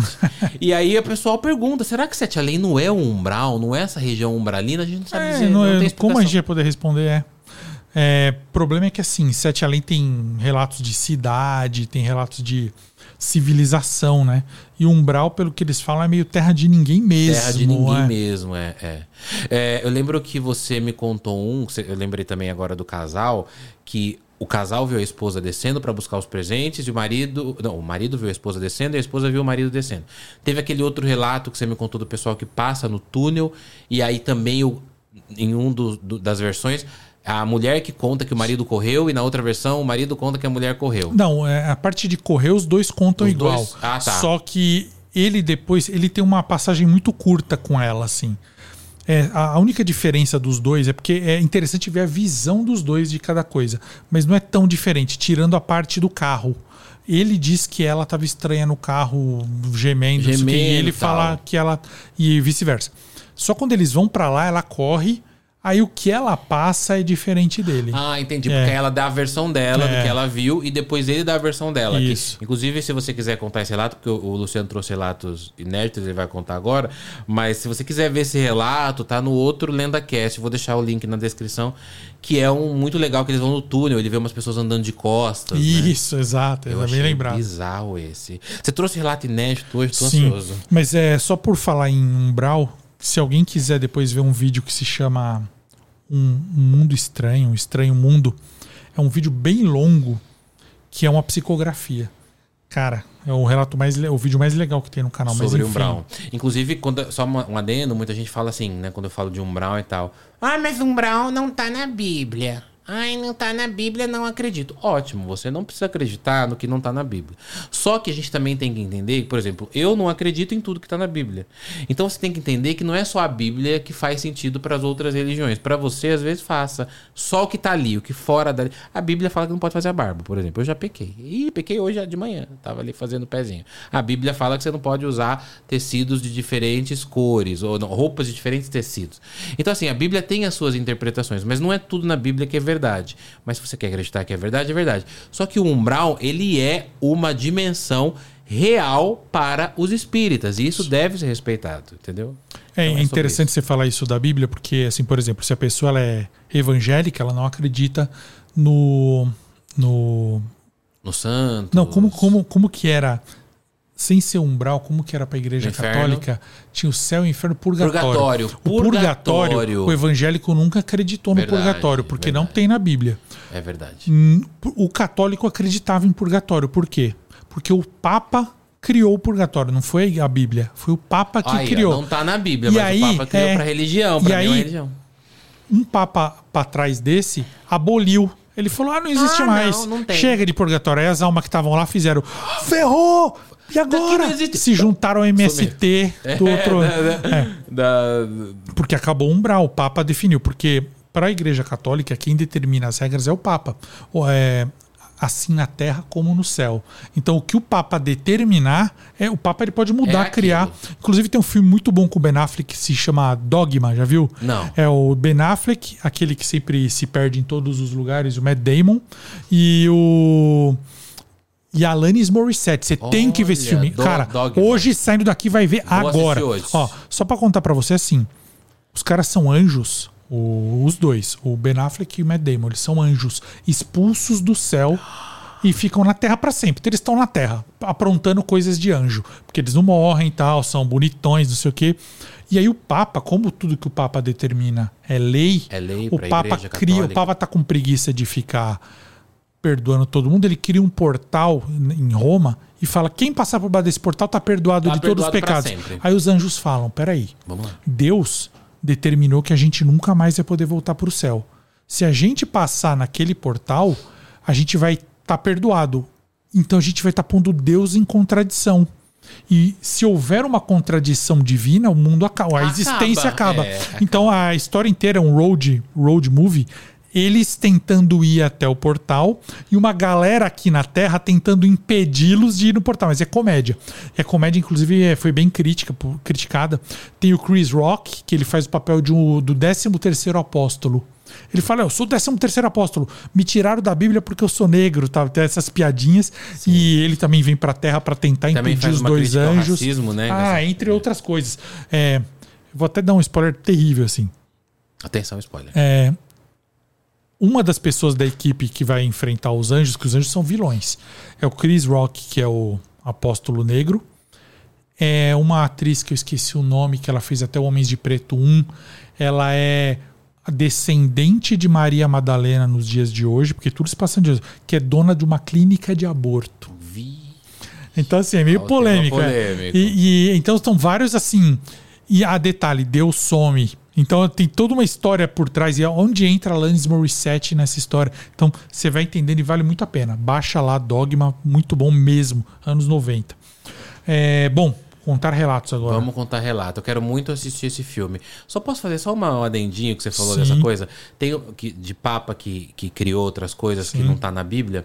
Dentro da Igreja Católica, é, inclusive, acho que no catecismo da Igreja Católica, porque a Igreja Católica ela tem o catecismo, que é Sim, tipo um outro livro. fiz. É. Né? Mas tem um outro livro que é, é como se tivessem adicionais da, da, da fé católica que não estão na Bíblia.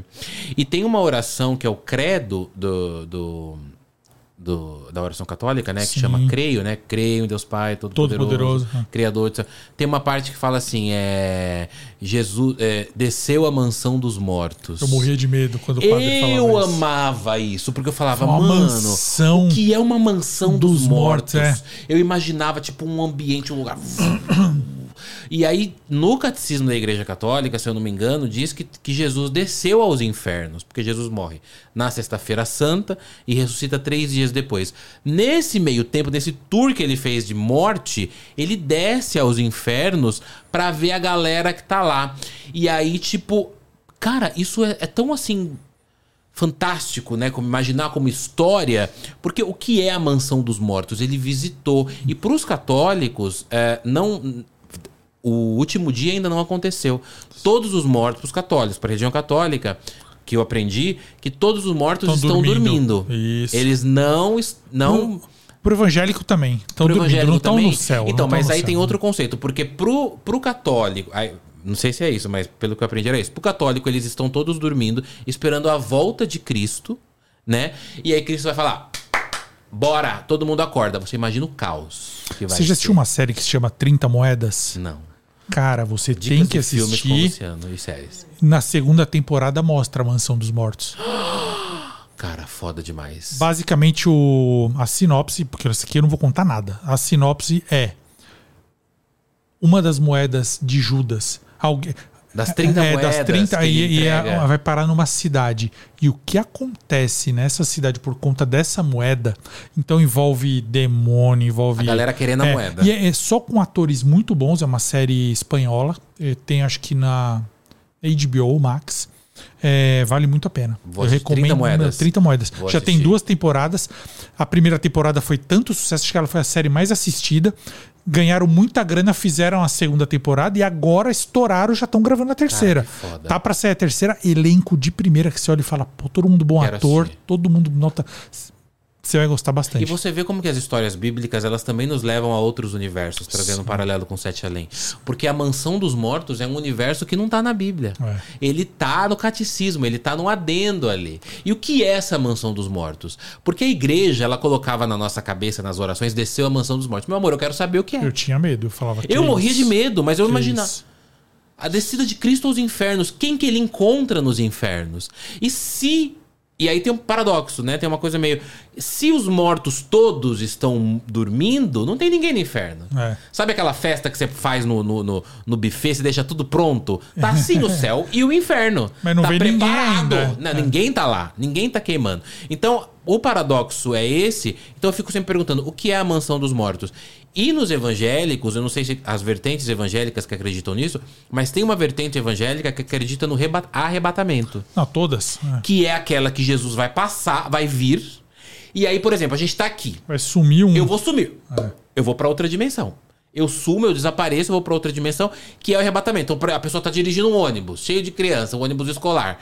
Vamos supor que as crianças todas somem e o motorista também. O ônibus vai ficar desgovernado. Isso, para mim, é um filme. Deveriam fazer um filme chamado Arrebatamento. Não existe. Já existe. Existe. Que é o momento que Jesus passa E e, é leva. ruim, viu? É ruim. É ruim? Ah, é- é- é Mas com um Nicolas Cage. Ah, não Você não viu esse filme? Não vi esse filme. Acontece Outra dica, exatamente outra isso. dica. Some metade do mundo.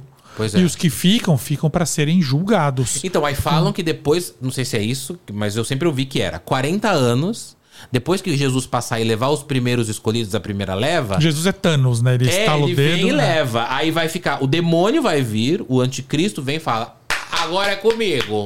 E ele vai ficar reinando na Terra durante 40 anos. E nós vamos ficar aqui, ó, lapada na bunda, lapada no- na, na lombra. Com o diabo aqui, e depois de 40 anos vai ter a segunda volta, que Jesus volta e fala: E aí, quem que passou na recuperação? Que era aquela recuperação que a gente ficava até de 20 de dezembro. Eu saía dia 5, que era meu aniversário, eu conseguia porque eu tinha boas notas. Mas a segunda recuperação você ficava até mais um pouco, 40 anos, e Jesus passa e leva. Não é um filme. Não daria um filme incrível essas histórias? Sem dúvida. Você falou do livro do catecismo, mas existem muitos outros adendos à Bíblia. Existe. Tudo que todos os santos escreveram são adendos. São Por isso que o evangélico ele é mais purista, ele se pega na Bíblia mesmo, na tradução Jesus, tal. Não é só Jesus e a Não, não é Bíblia. só Jesus, é pelo contrário. Eles falam mais de Jesus, mas eles se pegam mais no Velho Testamento. Esse negócio de julgamento, julgar humano, julgar roupa, julgar sexualidade, é do Velho Testamento. Porque do Novo, do Evangelho, que Jesus, que os quatro evangelhos é a história de Jesus, não tem julgamento. Julgamento é. É no Antigo antes. Testamento. Então, Você é o Deus do Antigo Testamento. Você, o Deus do Antigo e do Novo não se conversam. São eles não têm, eles é, são outros, é, né? Eles É, são muito. são- ele, são- Deus mudou muito de opinião Mudou. uma hora para outra. É, É, porque então. ele era um Deus da lei. Inclusive, muita gente fala para mim assim, né? Você tem que entender que Deus não é só amor, Deus também é justiça. Aí eu falo, tudo bem, mas a gente fica com amor. Mas peraí, Deixa mas- a justiça para Deus. Ótimo, mas peraí. Justiça é uma coisa boa ainda. Porque se- o problema é que eu já ouvi que Deus também é ira. Então, Tem muitas músicas que falam assim, livrai-nos da tua ira. Ah. Então, quer dizer, se ele é um Deus bondoso, ele... Por que que, que- por que que jogou... A gente tá indo pra polêmica agora, né? É bom polêmica. Por que que jogou um dilúvio de 40 dias e matou todo mundo, só deixou a família de Noé? É engraçado que o dilúvio ele tem várias culturas, né? É. De várias culturas contam dessa chuva que teve. Sim, sim, sim. Mas o, o que eu ia comentar com você é isso, que tem essa questão do. As pessoas falam, não, você está perdoando muito, não podemos perdoar tanto, porque Deus também é julgamento e justiça. Aí eu falo assim, não, mas a gente fica com amor. Deixa a justiça Pra para Deus. é, então, é, não sou eu que vou julgar se você está usando dois tecidos, entre outras coisas, né? é, que as pessoas julgam todo mundo. É, deixa que, já que vai todo mundo se ferrar, deixa o cara se ferrar. Pega, se apega no amor, meu amigo. Agora, tem um livro que eu gosto muito, que é um adendo da Bíblia, que é o Ritual Romano. É lá que você aprende a fazer exorcismo. Exorcismo. Eu recomendo todo mundo a comprar um livrinho vermelho de capa vermelha chamada Rito Romano, comprar.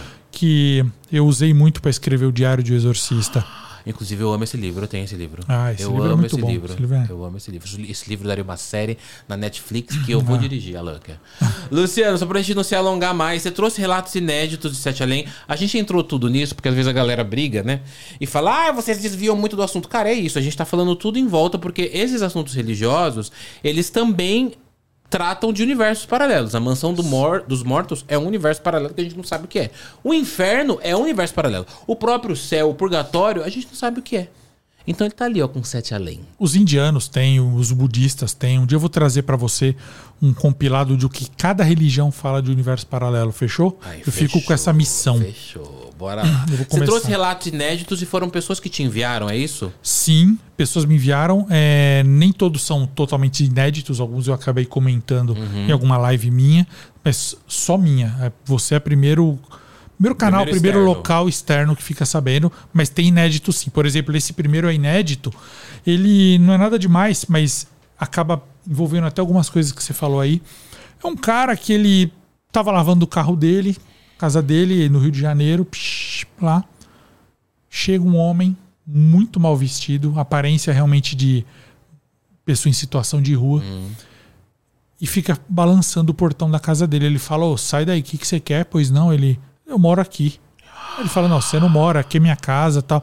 Aí eles ficam discutindo e o cara fala: Não, eu moro aqui, eu moro. Eu não sei o que aconteceu. Eu tava aqui na minha casa e eu acordei lá na serra, todo sujo, bagunçado, e tô vindo pra cá agora, vim a pé pra vir na minha casa. Aí o cara fala: Você não mora aqui, eu que moro, a minha esposa mora, todo mundo mora. Aí nisso um vizinho sai pra ver que bafafá é esse. Esse pedinte, vamos chamar de pedinte, vira e fala assim: Ô, seu Manuel, tudo bem? Avisa ele aqui. Esse vizinho, seu Manuel, fala: Não te conheço. Quem mora aqui é ele que tá lavando o carro. Ele, não, gente, vocês estão brincando, né? Eu moro aqui. E o cara, resumidamente, bate o pé e briga falando que ele mora naquela casa. Que sempre morou desde os anos 80. que ele comprou de um tal senhor João. Isso foi no Rio? É. Aí o cara fala assim, o que tava lavando o carro no começo, ele fala: olha, você tá, com, você tá confuso, você deve estar tá confundindo de casa. O meu vizinho, seu Manuel, não conhece você, ele me conhece. Eu moro nessa casa desde pequeno que meu pai, o João, construiu.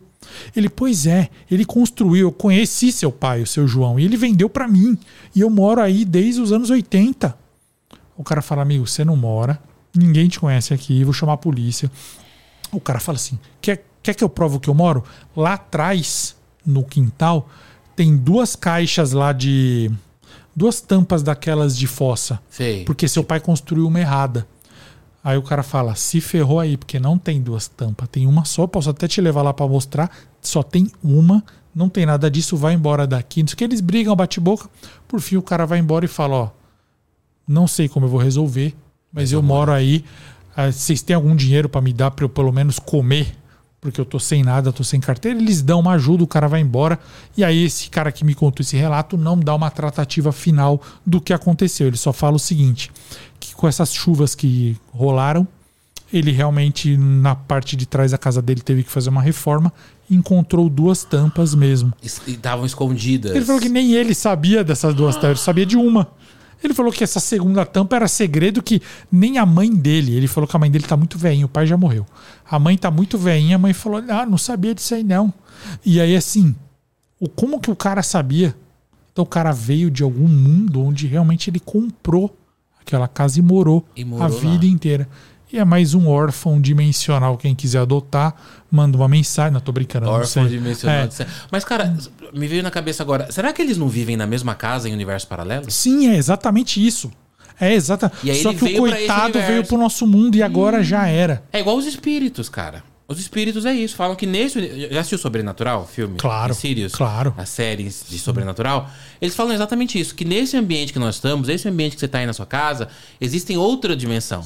Então, por exemplo, se a gente conseguir acessar outra dimensão desse ambiente, a gente pode ver algumas coisas. Pode ver o- a televisão desligada, ou pode ver o, o, o- o sofá velho, mas a gente vai conseguir ver os espíritos que aqui estão. Então talvez eles moram na mesma casa. Certeza, certeza que eu senti isso também. E esse é um relato que eu não contei pra ninguém. Eu resumi pra você, mas é muito maneiro. Incrível. Aí assim, outro relato. Pode? Pode, vambora. Além do coveiro Raniel, eu acabei pegando amizade recente com um cara chamado Milton, que ele é aqueles vigias Milton, noturnos. Milton. Sabe vigia na moto Sei, que sei. buzina? Ah, bi, bi, bi, bi, bi, bi. que passa É. lá em casa. É guarda noturno, eles chamam Uhum. tal. Esse Milton, ele já trabalha, ele não, ele não fala nem ferrando a cidade dele. Mas ele conta que ele trabalha já há muito tempo e é um grupo de vigias que trabalham em várias ruas e ninguém queria pegar a rua 2 para cobrir a rua 2. Mas um outro cara cobria ali e tal, até que esse cara se afastou e o chefe deles, que é o que pega o dinheiro nas casas, falou: Agora você, Milton, vai cobrir a rua 2. Ele falou: Tá bom, eu vou. E aí ele me conta: ele fala, Luciano, existem muitos relatos assustadores sobre a rua 2. Tanto que é, eu, eu criei uma playlist chamada Rua 2 Caramba. só para os relatos do Milton, mas só tenho um até Só agora. tem um agora. É, só tem um. Que é E esse que você tá ele, contando. é, ele fala que ele, os vigias, os amigos dele, colegas falaram, cara, evita a rua 2, nem entra lá, só buzina de fora mesmo e vai. Tem morador lá, mas não vai de noite. Ou então vai logo de cara, logo cedinho, quando é umas nove da noite, quando mal começou o turno, porque aí você não vê nada, passa de moto, nem vai até o final e volta. Porque lá você vai ver coisa, você vai escutar. Eu já vi, aí os caras começaram a contar para ele. Aí um dos caras contou que tem uma casa lá, que se você parar em frente a casa abandonada, fechada, que os donos fecharam, você para lá com a moto e fica olhando pela janela, você vai ver uma mulher andando lá dentro. E essa mulher, ela é horrível. Ela tem a feição assustadora, olhos fundos, Meu e ela pai. grita. E os moradores falam que essa mulher aí, os moradores dizem que já viram também essa mulher, os moradores da rua. Ela foi uma moça que a família, ela perdeu o marido e os filhos num acidente. E ela não morreu, simplesmente ela ficou dentro da casa e foi absorvida. Ninguém sabe onde ela tá. Que ela tá nas paredes da casa. Então, então eles falam que ela é uma das moradoras daquela casa. porque ninguém tem coragem de alugar, ninguém tem coragem de comprar, mas que se você parar e olhar pela janela dos andares de cima, você a vê passando, procurando pelo marido e pelo filho, pelos filhos. Ele também conta que na Rua 2, se você vai de moto, o Milton, tudo isso o Milton não passou. Ele, os Ele outros contou- contaram, Ah, tá. os outros contaram para ele, os outros vigias. Ele ainda não teve coragem de ir lá e Não, ele frente teve, ele teve. A última eu vou contar é dele. God. É, ele fala que é comum, se você for depois das três da manhã lá na Rua 2 buzinar, fazer a sua ronda, você escutar uma risada. Uma risada louca. Que você escuta também vindo de algum lugar. Você não consegue localizar de onde. Então são pinceladas de terror que eles contam Dessa rua 2. da Rua 2. Outro, outro vigia contou que também é comum você ver sentado numa calçada uma mulher pedindo, de- pedindo esmola. Você não vê o rosto dela porque ela tá com, sempre com capuz, uma sacola. Eles falam para você ignorar. Ignora, não dá moeda. Se você der, ela vai te agradecer e aí você vai ver alguma coisa relacionada com o dia da sua morte. Tanto que eles falam que é a morte que pede É a morte Dinheiro. que pede. essa que eu mais gosto, que o Milton também não viu, mas ele fala que quem contou pra ele foram dois vigias mais velhos que contam que já viram. Que se você for até o final da Rua 2 de moto, em determinado horário, num cantinho da parede, que a rua é sem saída, Ah, rua sem saída. você vai ver um velório. Meu. Um velório, você vai ver umas pessoas, umas seis pessoas em torno de um caixãozinho. Só que se você vir essa presenciar esse velório, você vai ver que todo mundo que está nesse velório tem a pele muito branca e os olhos escuros. E que um homem desse velório vai pedir para você buzinar três vezes em homenagem ao Amor. mortinho que tá ali. Mas só isso também, não fazer nada com você. Bom, o Milton ficou morrendo de medo, mas ele não acreditou muito. Ele sempre evitou a Rua 2, mas hoje ele já tem muitos relatos para contar sobre ela. E o primeiro relato que ele me contou que ele passou foi um dia que ele estava na rua paralela da 2 e um dos garotos. E ficam sempre os garotos jogando bola lá e os moleques falaram assim: Ô Milton, ajuda a gente aqui. A gente tava jogando bola e a bola foi cair no outro quarteirão. Você pode ir lá pedir? Aí ele falou, mano. Que é a rua 2. É, caiu bem atrás do quintal de uma casa. Ele vai, quando ele chega lá, ele falou: Luciano, por sorte, lá tá tendo uma festa. Então eu não, não fiquei com tanto medo, porque não é uma casa abandonada, nada. Tocou a campainha, tocou, tocou, tocou. Ele disse que o pessoal gritou: a porta, tem alguém no portão. E tá tocando lá, som bombando, abre a- abrem a porta. Chamam ele pra entrar, ele fala: Ah, caiu uma bola no quintal, ah, vai lá pegar. E é todo mundo muito simpático, todo mundo muito alegre.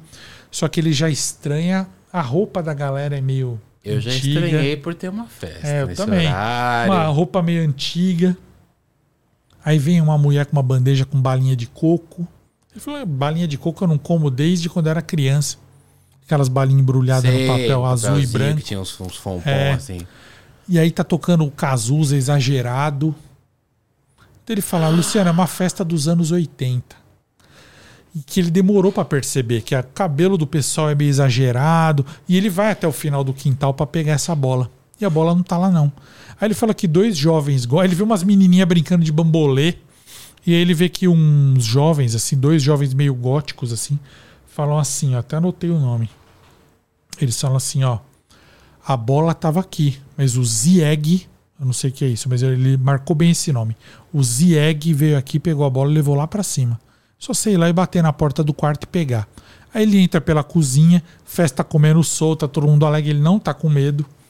Na escada que ele vai subir tem uma galera tocando violão, cantando música antiga, aquelas festas bem legal. No que ele sobe a escada, aí ele falou que a parada fica assustadora, porque no- ele dá de frente para um banheiro e tem uma menina ali, a menina tá se maquiando, mas a menina tá compulsiva se maquiando e a pele dela tá toda estranha. E ele fala: Meu, e agora? Vou embora, corro, pego a bola, o que eu tô fazendo aqui? Rua 2, aí que ele se toca, eu tô na rua 2, né? Eu, eu vou ser, vou virar estatística. Aí ele olha na porta que tem do lado do banheiro, é uma porta que tá saindo uma luz vermelha por baixo. Ele abre aquela porta. E ele vê a bola lá. E ele vê o tal Zieg. Ele fala que é um ser uma coisa es- Não é estranha, uma pessoa. escura. Aí ele sai correndo, ele nem pega a bola. Não pegou nem- a bola. Não. E quando ele faz o caminho de volta, tudo que ele narrou tá assustador. Os caras com o violão estão com a mão presa dentro, tá tudo escuro, as meninas com o bambolê estão cortadas na metade. Meu Isso daria Deus. filme. Os caras tudo caído no chão, cantando exagerado, tudo se arrastando. Aí ele pula pra fora da casa. Quando ele pula, os moleques estão lá. Cadê a bola? Ele. "Ai, Vambora, vambora. Não, vamos entrar e pegar. Você entrou aqui na casa abandonada. Ele olha pra trás, a casa tá vazia. Aí ele fala que as crianças entram, os moleques entram com o celular assim, ó. E ele entra atrás, se borrando de medo. E a casa tá vazia, não tem nada. Abandonada. Não tem festa. Ele falou que tá cheio de mato. Meu Deus, que E a plot. bola tá lá em cima, realmente, lá. né? Ele falou que nem ele nem as crianças sabem como a bola tá no andar de cima. Ele- eles acham que entrou pela janela. Que era pra estar no quintal. Só se entrou pela janela no chute, né? E a bola tá exatamente na posição, mas tá- a casa tá toda destruída, largada, Plot pintada. twist total. Só que a parede da, da- desse quarto onde a bola tá é toda pintada de preto. É uma, é uma pintura estranha. Ele fala que algo não muito bom acontecia naquela casa. Essa é a experiência do Milton. Ó, o Milton, E aí que é ele fala: Meu, a vigilante. minha foi pior do que, as do, do que os outros contaram. É, ele, ele entrou numa festa dos anos 80, talvez, e depois, a, a- na hora que ele foi voltando correndo, foi se dissipando. Foi. Nossa, cara. Pra é mim, ele foi pra incrível. outra dimensão. Pra mim também. Pra mim também foi pra outra dimensão. Mas. Luciano Milício, eu não quero que você queime todos os, os, os relatos que você trouxe, porque agora eu quero que você venha mais vezes aqui no LendaCast. Ah, fechou. Convite tá feito. Eu quero vir sempre. Eu tenho mais dois aqui, mas eu posso guardar pra depois então. Vai guardar pra depois, porque assim. Meu, a gente falou de muita coisa boa Muita. hoje. Muitos relatos. A gente foi até pra Bíblia. Pra, Foi a melhor participação, não- pra que eu mais gostei. É. é. Só, uma coisinha que eu também não posso esquecer, só pra rapidinho, já, já tá- estamos terminando, mas tem uma história de universos paralelos, com uma história de um santo católico, que universos paralelos que se chocam. Conta-se que a história de Santo Agostinho. Santo Agostinho era um cara que bebia, que vivia na farsa, falou de festa agora e tal e tal, tava totalmente aí numa vida totalmente boêmia e tal, e um dia ele sente um chamado de Deus, né, resumindo bem a história, e um dia ele, nesse chamado de Deus, ele começa a questionar o que é a Santíssima Trindade, que para os católicos é uma pessoa só, né, que é o Pai, o Filho e o Espírito Santo. Então é é como se você pegasse três velas acesas, juntasse a chama, é a mesma chama, só que são três. Isso é para ilustrar, eu fazia isso na catequese para ilustrar. São três pessoas diferentes, mas Deus, Jesus e o Espírito Santo são um só, só que são três diferentes. E aí ele queria falar, como assim são um só e são os três diferentes? Se são um só, são um só, mas são três diferentes, três diferentes. Não tem como é, ser, ser ao mesmo tempo juntos e separados. Qual é o mistério da Santíssima Trindade? Um dia Santo Agostinho andando na praia, ele começa a andar na praia, começa a andar na praia fica, mas não pode ser, é junto, é separado. Santíssima Trindade, não, não, não. Deus me chama para me converter, mas isso não existe, não sei o que. Até que ele vê um menino na rua, na, na, na praia, tá andando na praia, ele vê esse menino pegando a água do mar e jogando dentro de um buraco na areia. O menino tá com um potinho, um potinho na mão, uma tapaué, aqueles loucos. Pega um, um pouquinho e joga dentro da do buraco que o menino fez. Aí ele vai lá e corre de novo e joga mais água do mar dentro de... O cachorro latindo. Joga mais água do mar dentro desse buraco na areia. E aí Santo Agostinho pega e fala assim: O que você tá fazendo, menino? Aí ele fala, tô tentando colocar o mar dentro desse buraquinho na areia. O menininho assim, aí ele fala, mas isso é impossível. Você nunca vai conseguir. Aí o menino fala assim, é mais fácil eu pôr o mar dentro desse buraco do que você entender o mistério da Santíssima Trindade. E ele abre duas asas e sai. Era um anjo. E aí, ó, ó, a união do- dos universos paralelos. E essa é uma história que minha avó me contava de Santo Agostinho, né? Que tem até uma música do Valmir Alencar que chama Mistério da Trindade, que é bem bonito. É mais fácil pôr o mar aqui do que compreenderes o mistério da Santíssima Trindade. Ou seja, os universos paralelos estão entre nós. É isso aí. É, a Bíblia, o Apocalipse, quem, quem quiser ler com o olhar de universo paralelo, vai ter certeza que o João, São João do Apocalipse, Que é o que narra. que narra, ele foi para outro universo, porque o anjo o leva para o fim do mundo. Ele não tá, Ele de- ele não tá, é, ele tá vendo, ele tá lá, ele tá vi- tanto ele tá vivendo que quando a gente, vamos por se a gente estivesse passando por aquele apocalipse, a gente ia ver o João aqui. Fala, "Ô, João, o que você tá fazendo aqui? Ele, ah, eu tava lá no passado e me trouxeram para cá. Porque assim, ele pergunta coisas O que, que é? Ele pergunta para a pessoa que está agonizando: o que está acontecendo? Quem é você? O que tá... Ele consegue ver os detalhes e vivenciar o fim do mundo. É que ele vê a besta, né? Os É, exato. cálices, tudo, tudo. os Ele, anjos ele anunciando. testemunha tudo. E não é- estava acontecendo, né? Ele É, tava então, a visão dele. Ele, eu acho que é mais que uma visão. Ele pisou em Ele algum lugar, porque ele ele, por fala. aquilo. É, exatamente. Eu não isso. sabia dessa sua vertente de, de religião que você, que você gostava também. Nossa, você começou não. a explicar o umbral, eu falei, caralho, que foda. Não sabia Assim, eu disso. com 18 anos, eu e uma prima pegamos uma câmera antiga daquelas de pôr a fita Aham. e fomos gravar em vídeo o ritual de todas as religiões e estudar e entrevistar. Incrível. Eu cheguei em religião que o cara falou assim pra mim: vocês podem participar, mas vocês não podem gravar. Vocês podem ficar aqui do lado quietinho. Depois só o E- que teria era a sua memória, É, que você e lembrava. eu cheguei a ir em templos de religiões que a pessoa falava assim: é, eu vim aqui para que você, líder da religião, mate o meu, sei lá, o meu, o namorado da minha filha. Não, mate, mate a minha filha para eu ficar com o namorado dela. Ou mate o meu sócio. Esse tipo de coisa. Então, assim, de vertentes de todas as Mas linhas tem que ainda, você viu? tem. Não, lógico que tem. Eu, eu ainda sei onde é, inclusive. E eu pesquisei, anotei. Eu sou, sou apaixonado pelo hinduísmo. é, inclusive, tem muitas histórias. O, um dos caras que eu, que eu sigo muito, que ele já, já não está mais nesse plano, ele teve uma experiência de estar no Tibete e ele ia, quando ele ia ter a ascensão dele, ele ia se tornar iluminado. É, foi engraçado porque o Mahavatar Babadi falou para ele: falta só uma coisa para você ser, para você Transcender. atravessar, transcender. Você tem um desejo muito grande de ter um palácio. Então vai atrás daquela pedra e você vai ter uma surpresa. Quando ele chegou lá, havia um palácio gigantesco de ouro com tudo e ele vivencia aquilo por um tempo até enjoar. E ele fala: pronto, Pronto, agora, já viveu o que eu queria. é. E o Mahavatar Babadi, que é esse que eu sou muito fã, que é, isso é contado no livro é, Autobiografia de um Yogi, do, do Paramahansa Yogananda. Ele, o Mahavatar Babadi é um cara que está vivo até hoje. Ele tá lá no Tibete, muita gente vai lá, encontra com ele e anda com ele. Ele é como se fosse é, Jesus, só que ele optou por não desencarnar e continuar. Então ele continua lá e quem o encontra segue com ele. Tem a caverna dele lá na Índia, muita gente vai lá e vê. Depois pesquisa a respeito do Mahavatar Babadi, que é muito, muito, muito, muito interessante. E tem também a, a vertente cristã, eu gosto muito, que eu pesquisei muito. Eu estudei em colégio católico por 13 anos, e então eu tive que aprender muita coisa. E eu aprendi muito sobre exorcismo quando eu escrevi o Diário Cara, do vamos fazer um Exorcista. episódio sobre exorcismos, Luciano? Vamos, a gente pode fazer até um Vamos fazer? Até o exorcismo. Aí eu falei de transcendência. Jesus se transcende uma hora, né?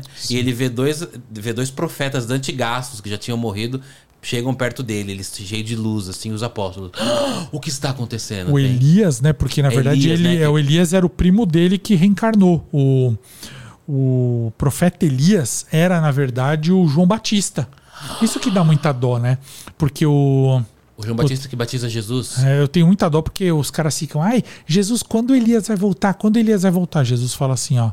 Elias já voltou, Já voltou. e vocês não deram valor pra Olha ele. uma passagem de reencarnação aí. Porque o que acontece? O Elias ele é, é engraçado porque como que ele desencarna? Como que ele morre na Bíblia? O profeta Elias. Não, como ele morre não. Como ele vence os inimigos dele? Uma hora ele ajoelha e reza e as cabeças dos inimigos dele são cortadas por raios. Como que João Batista morreu? Cortado. A Erotide, Erotildes, irmã do Herodes, que ao mesmo tempo que era irmã era amante, Aham. ela se apaixona por João Batista e fala, o Herodes fala: "Você é linda, você dançou aqui, você é uma coisa de louco. Eu te dou o que você quiser". Ela Eu fala cabeça de do João Batista num numa bandeja de prata. Aí João Batista ele morre do jeito que ele matou a galera na época que ele era o Elias. Ó, então Jesus ó, meio ó. que falou: reencarnação. Ó, o- como que se diz? O acerto de contas. É.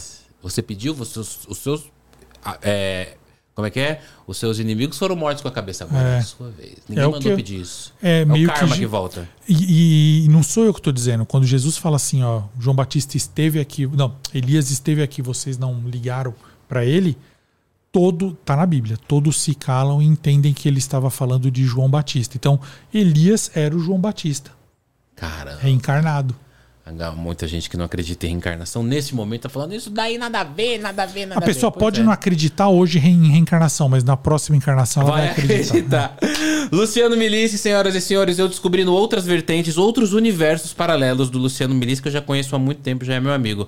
Luciano, pro pessoal encontrar você nas redes sociais.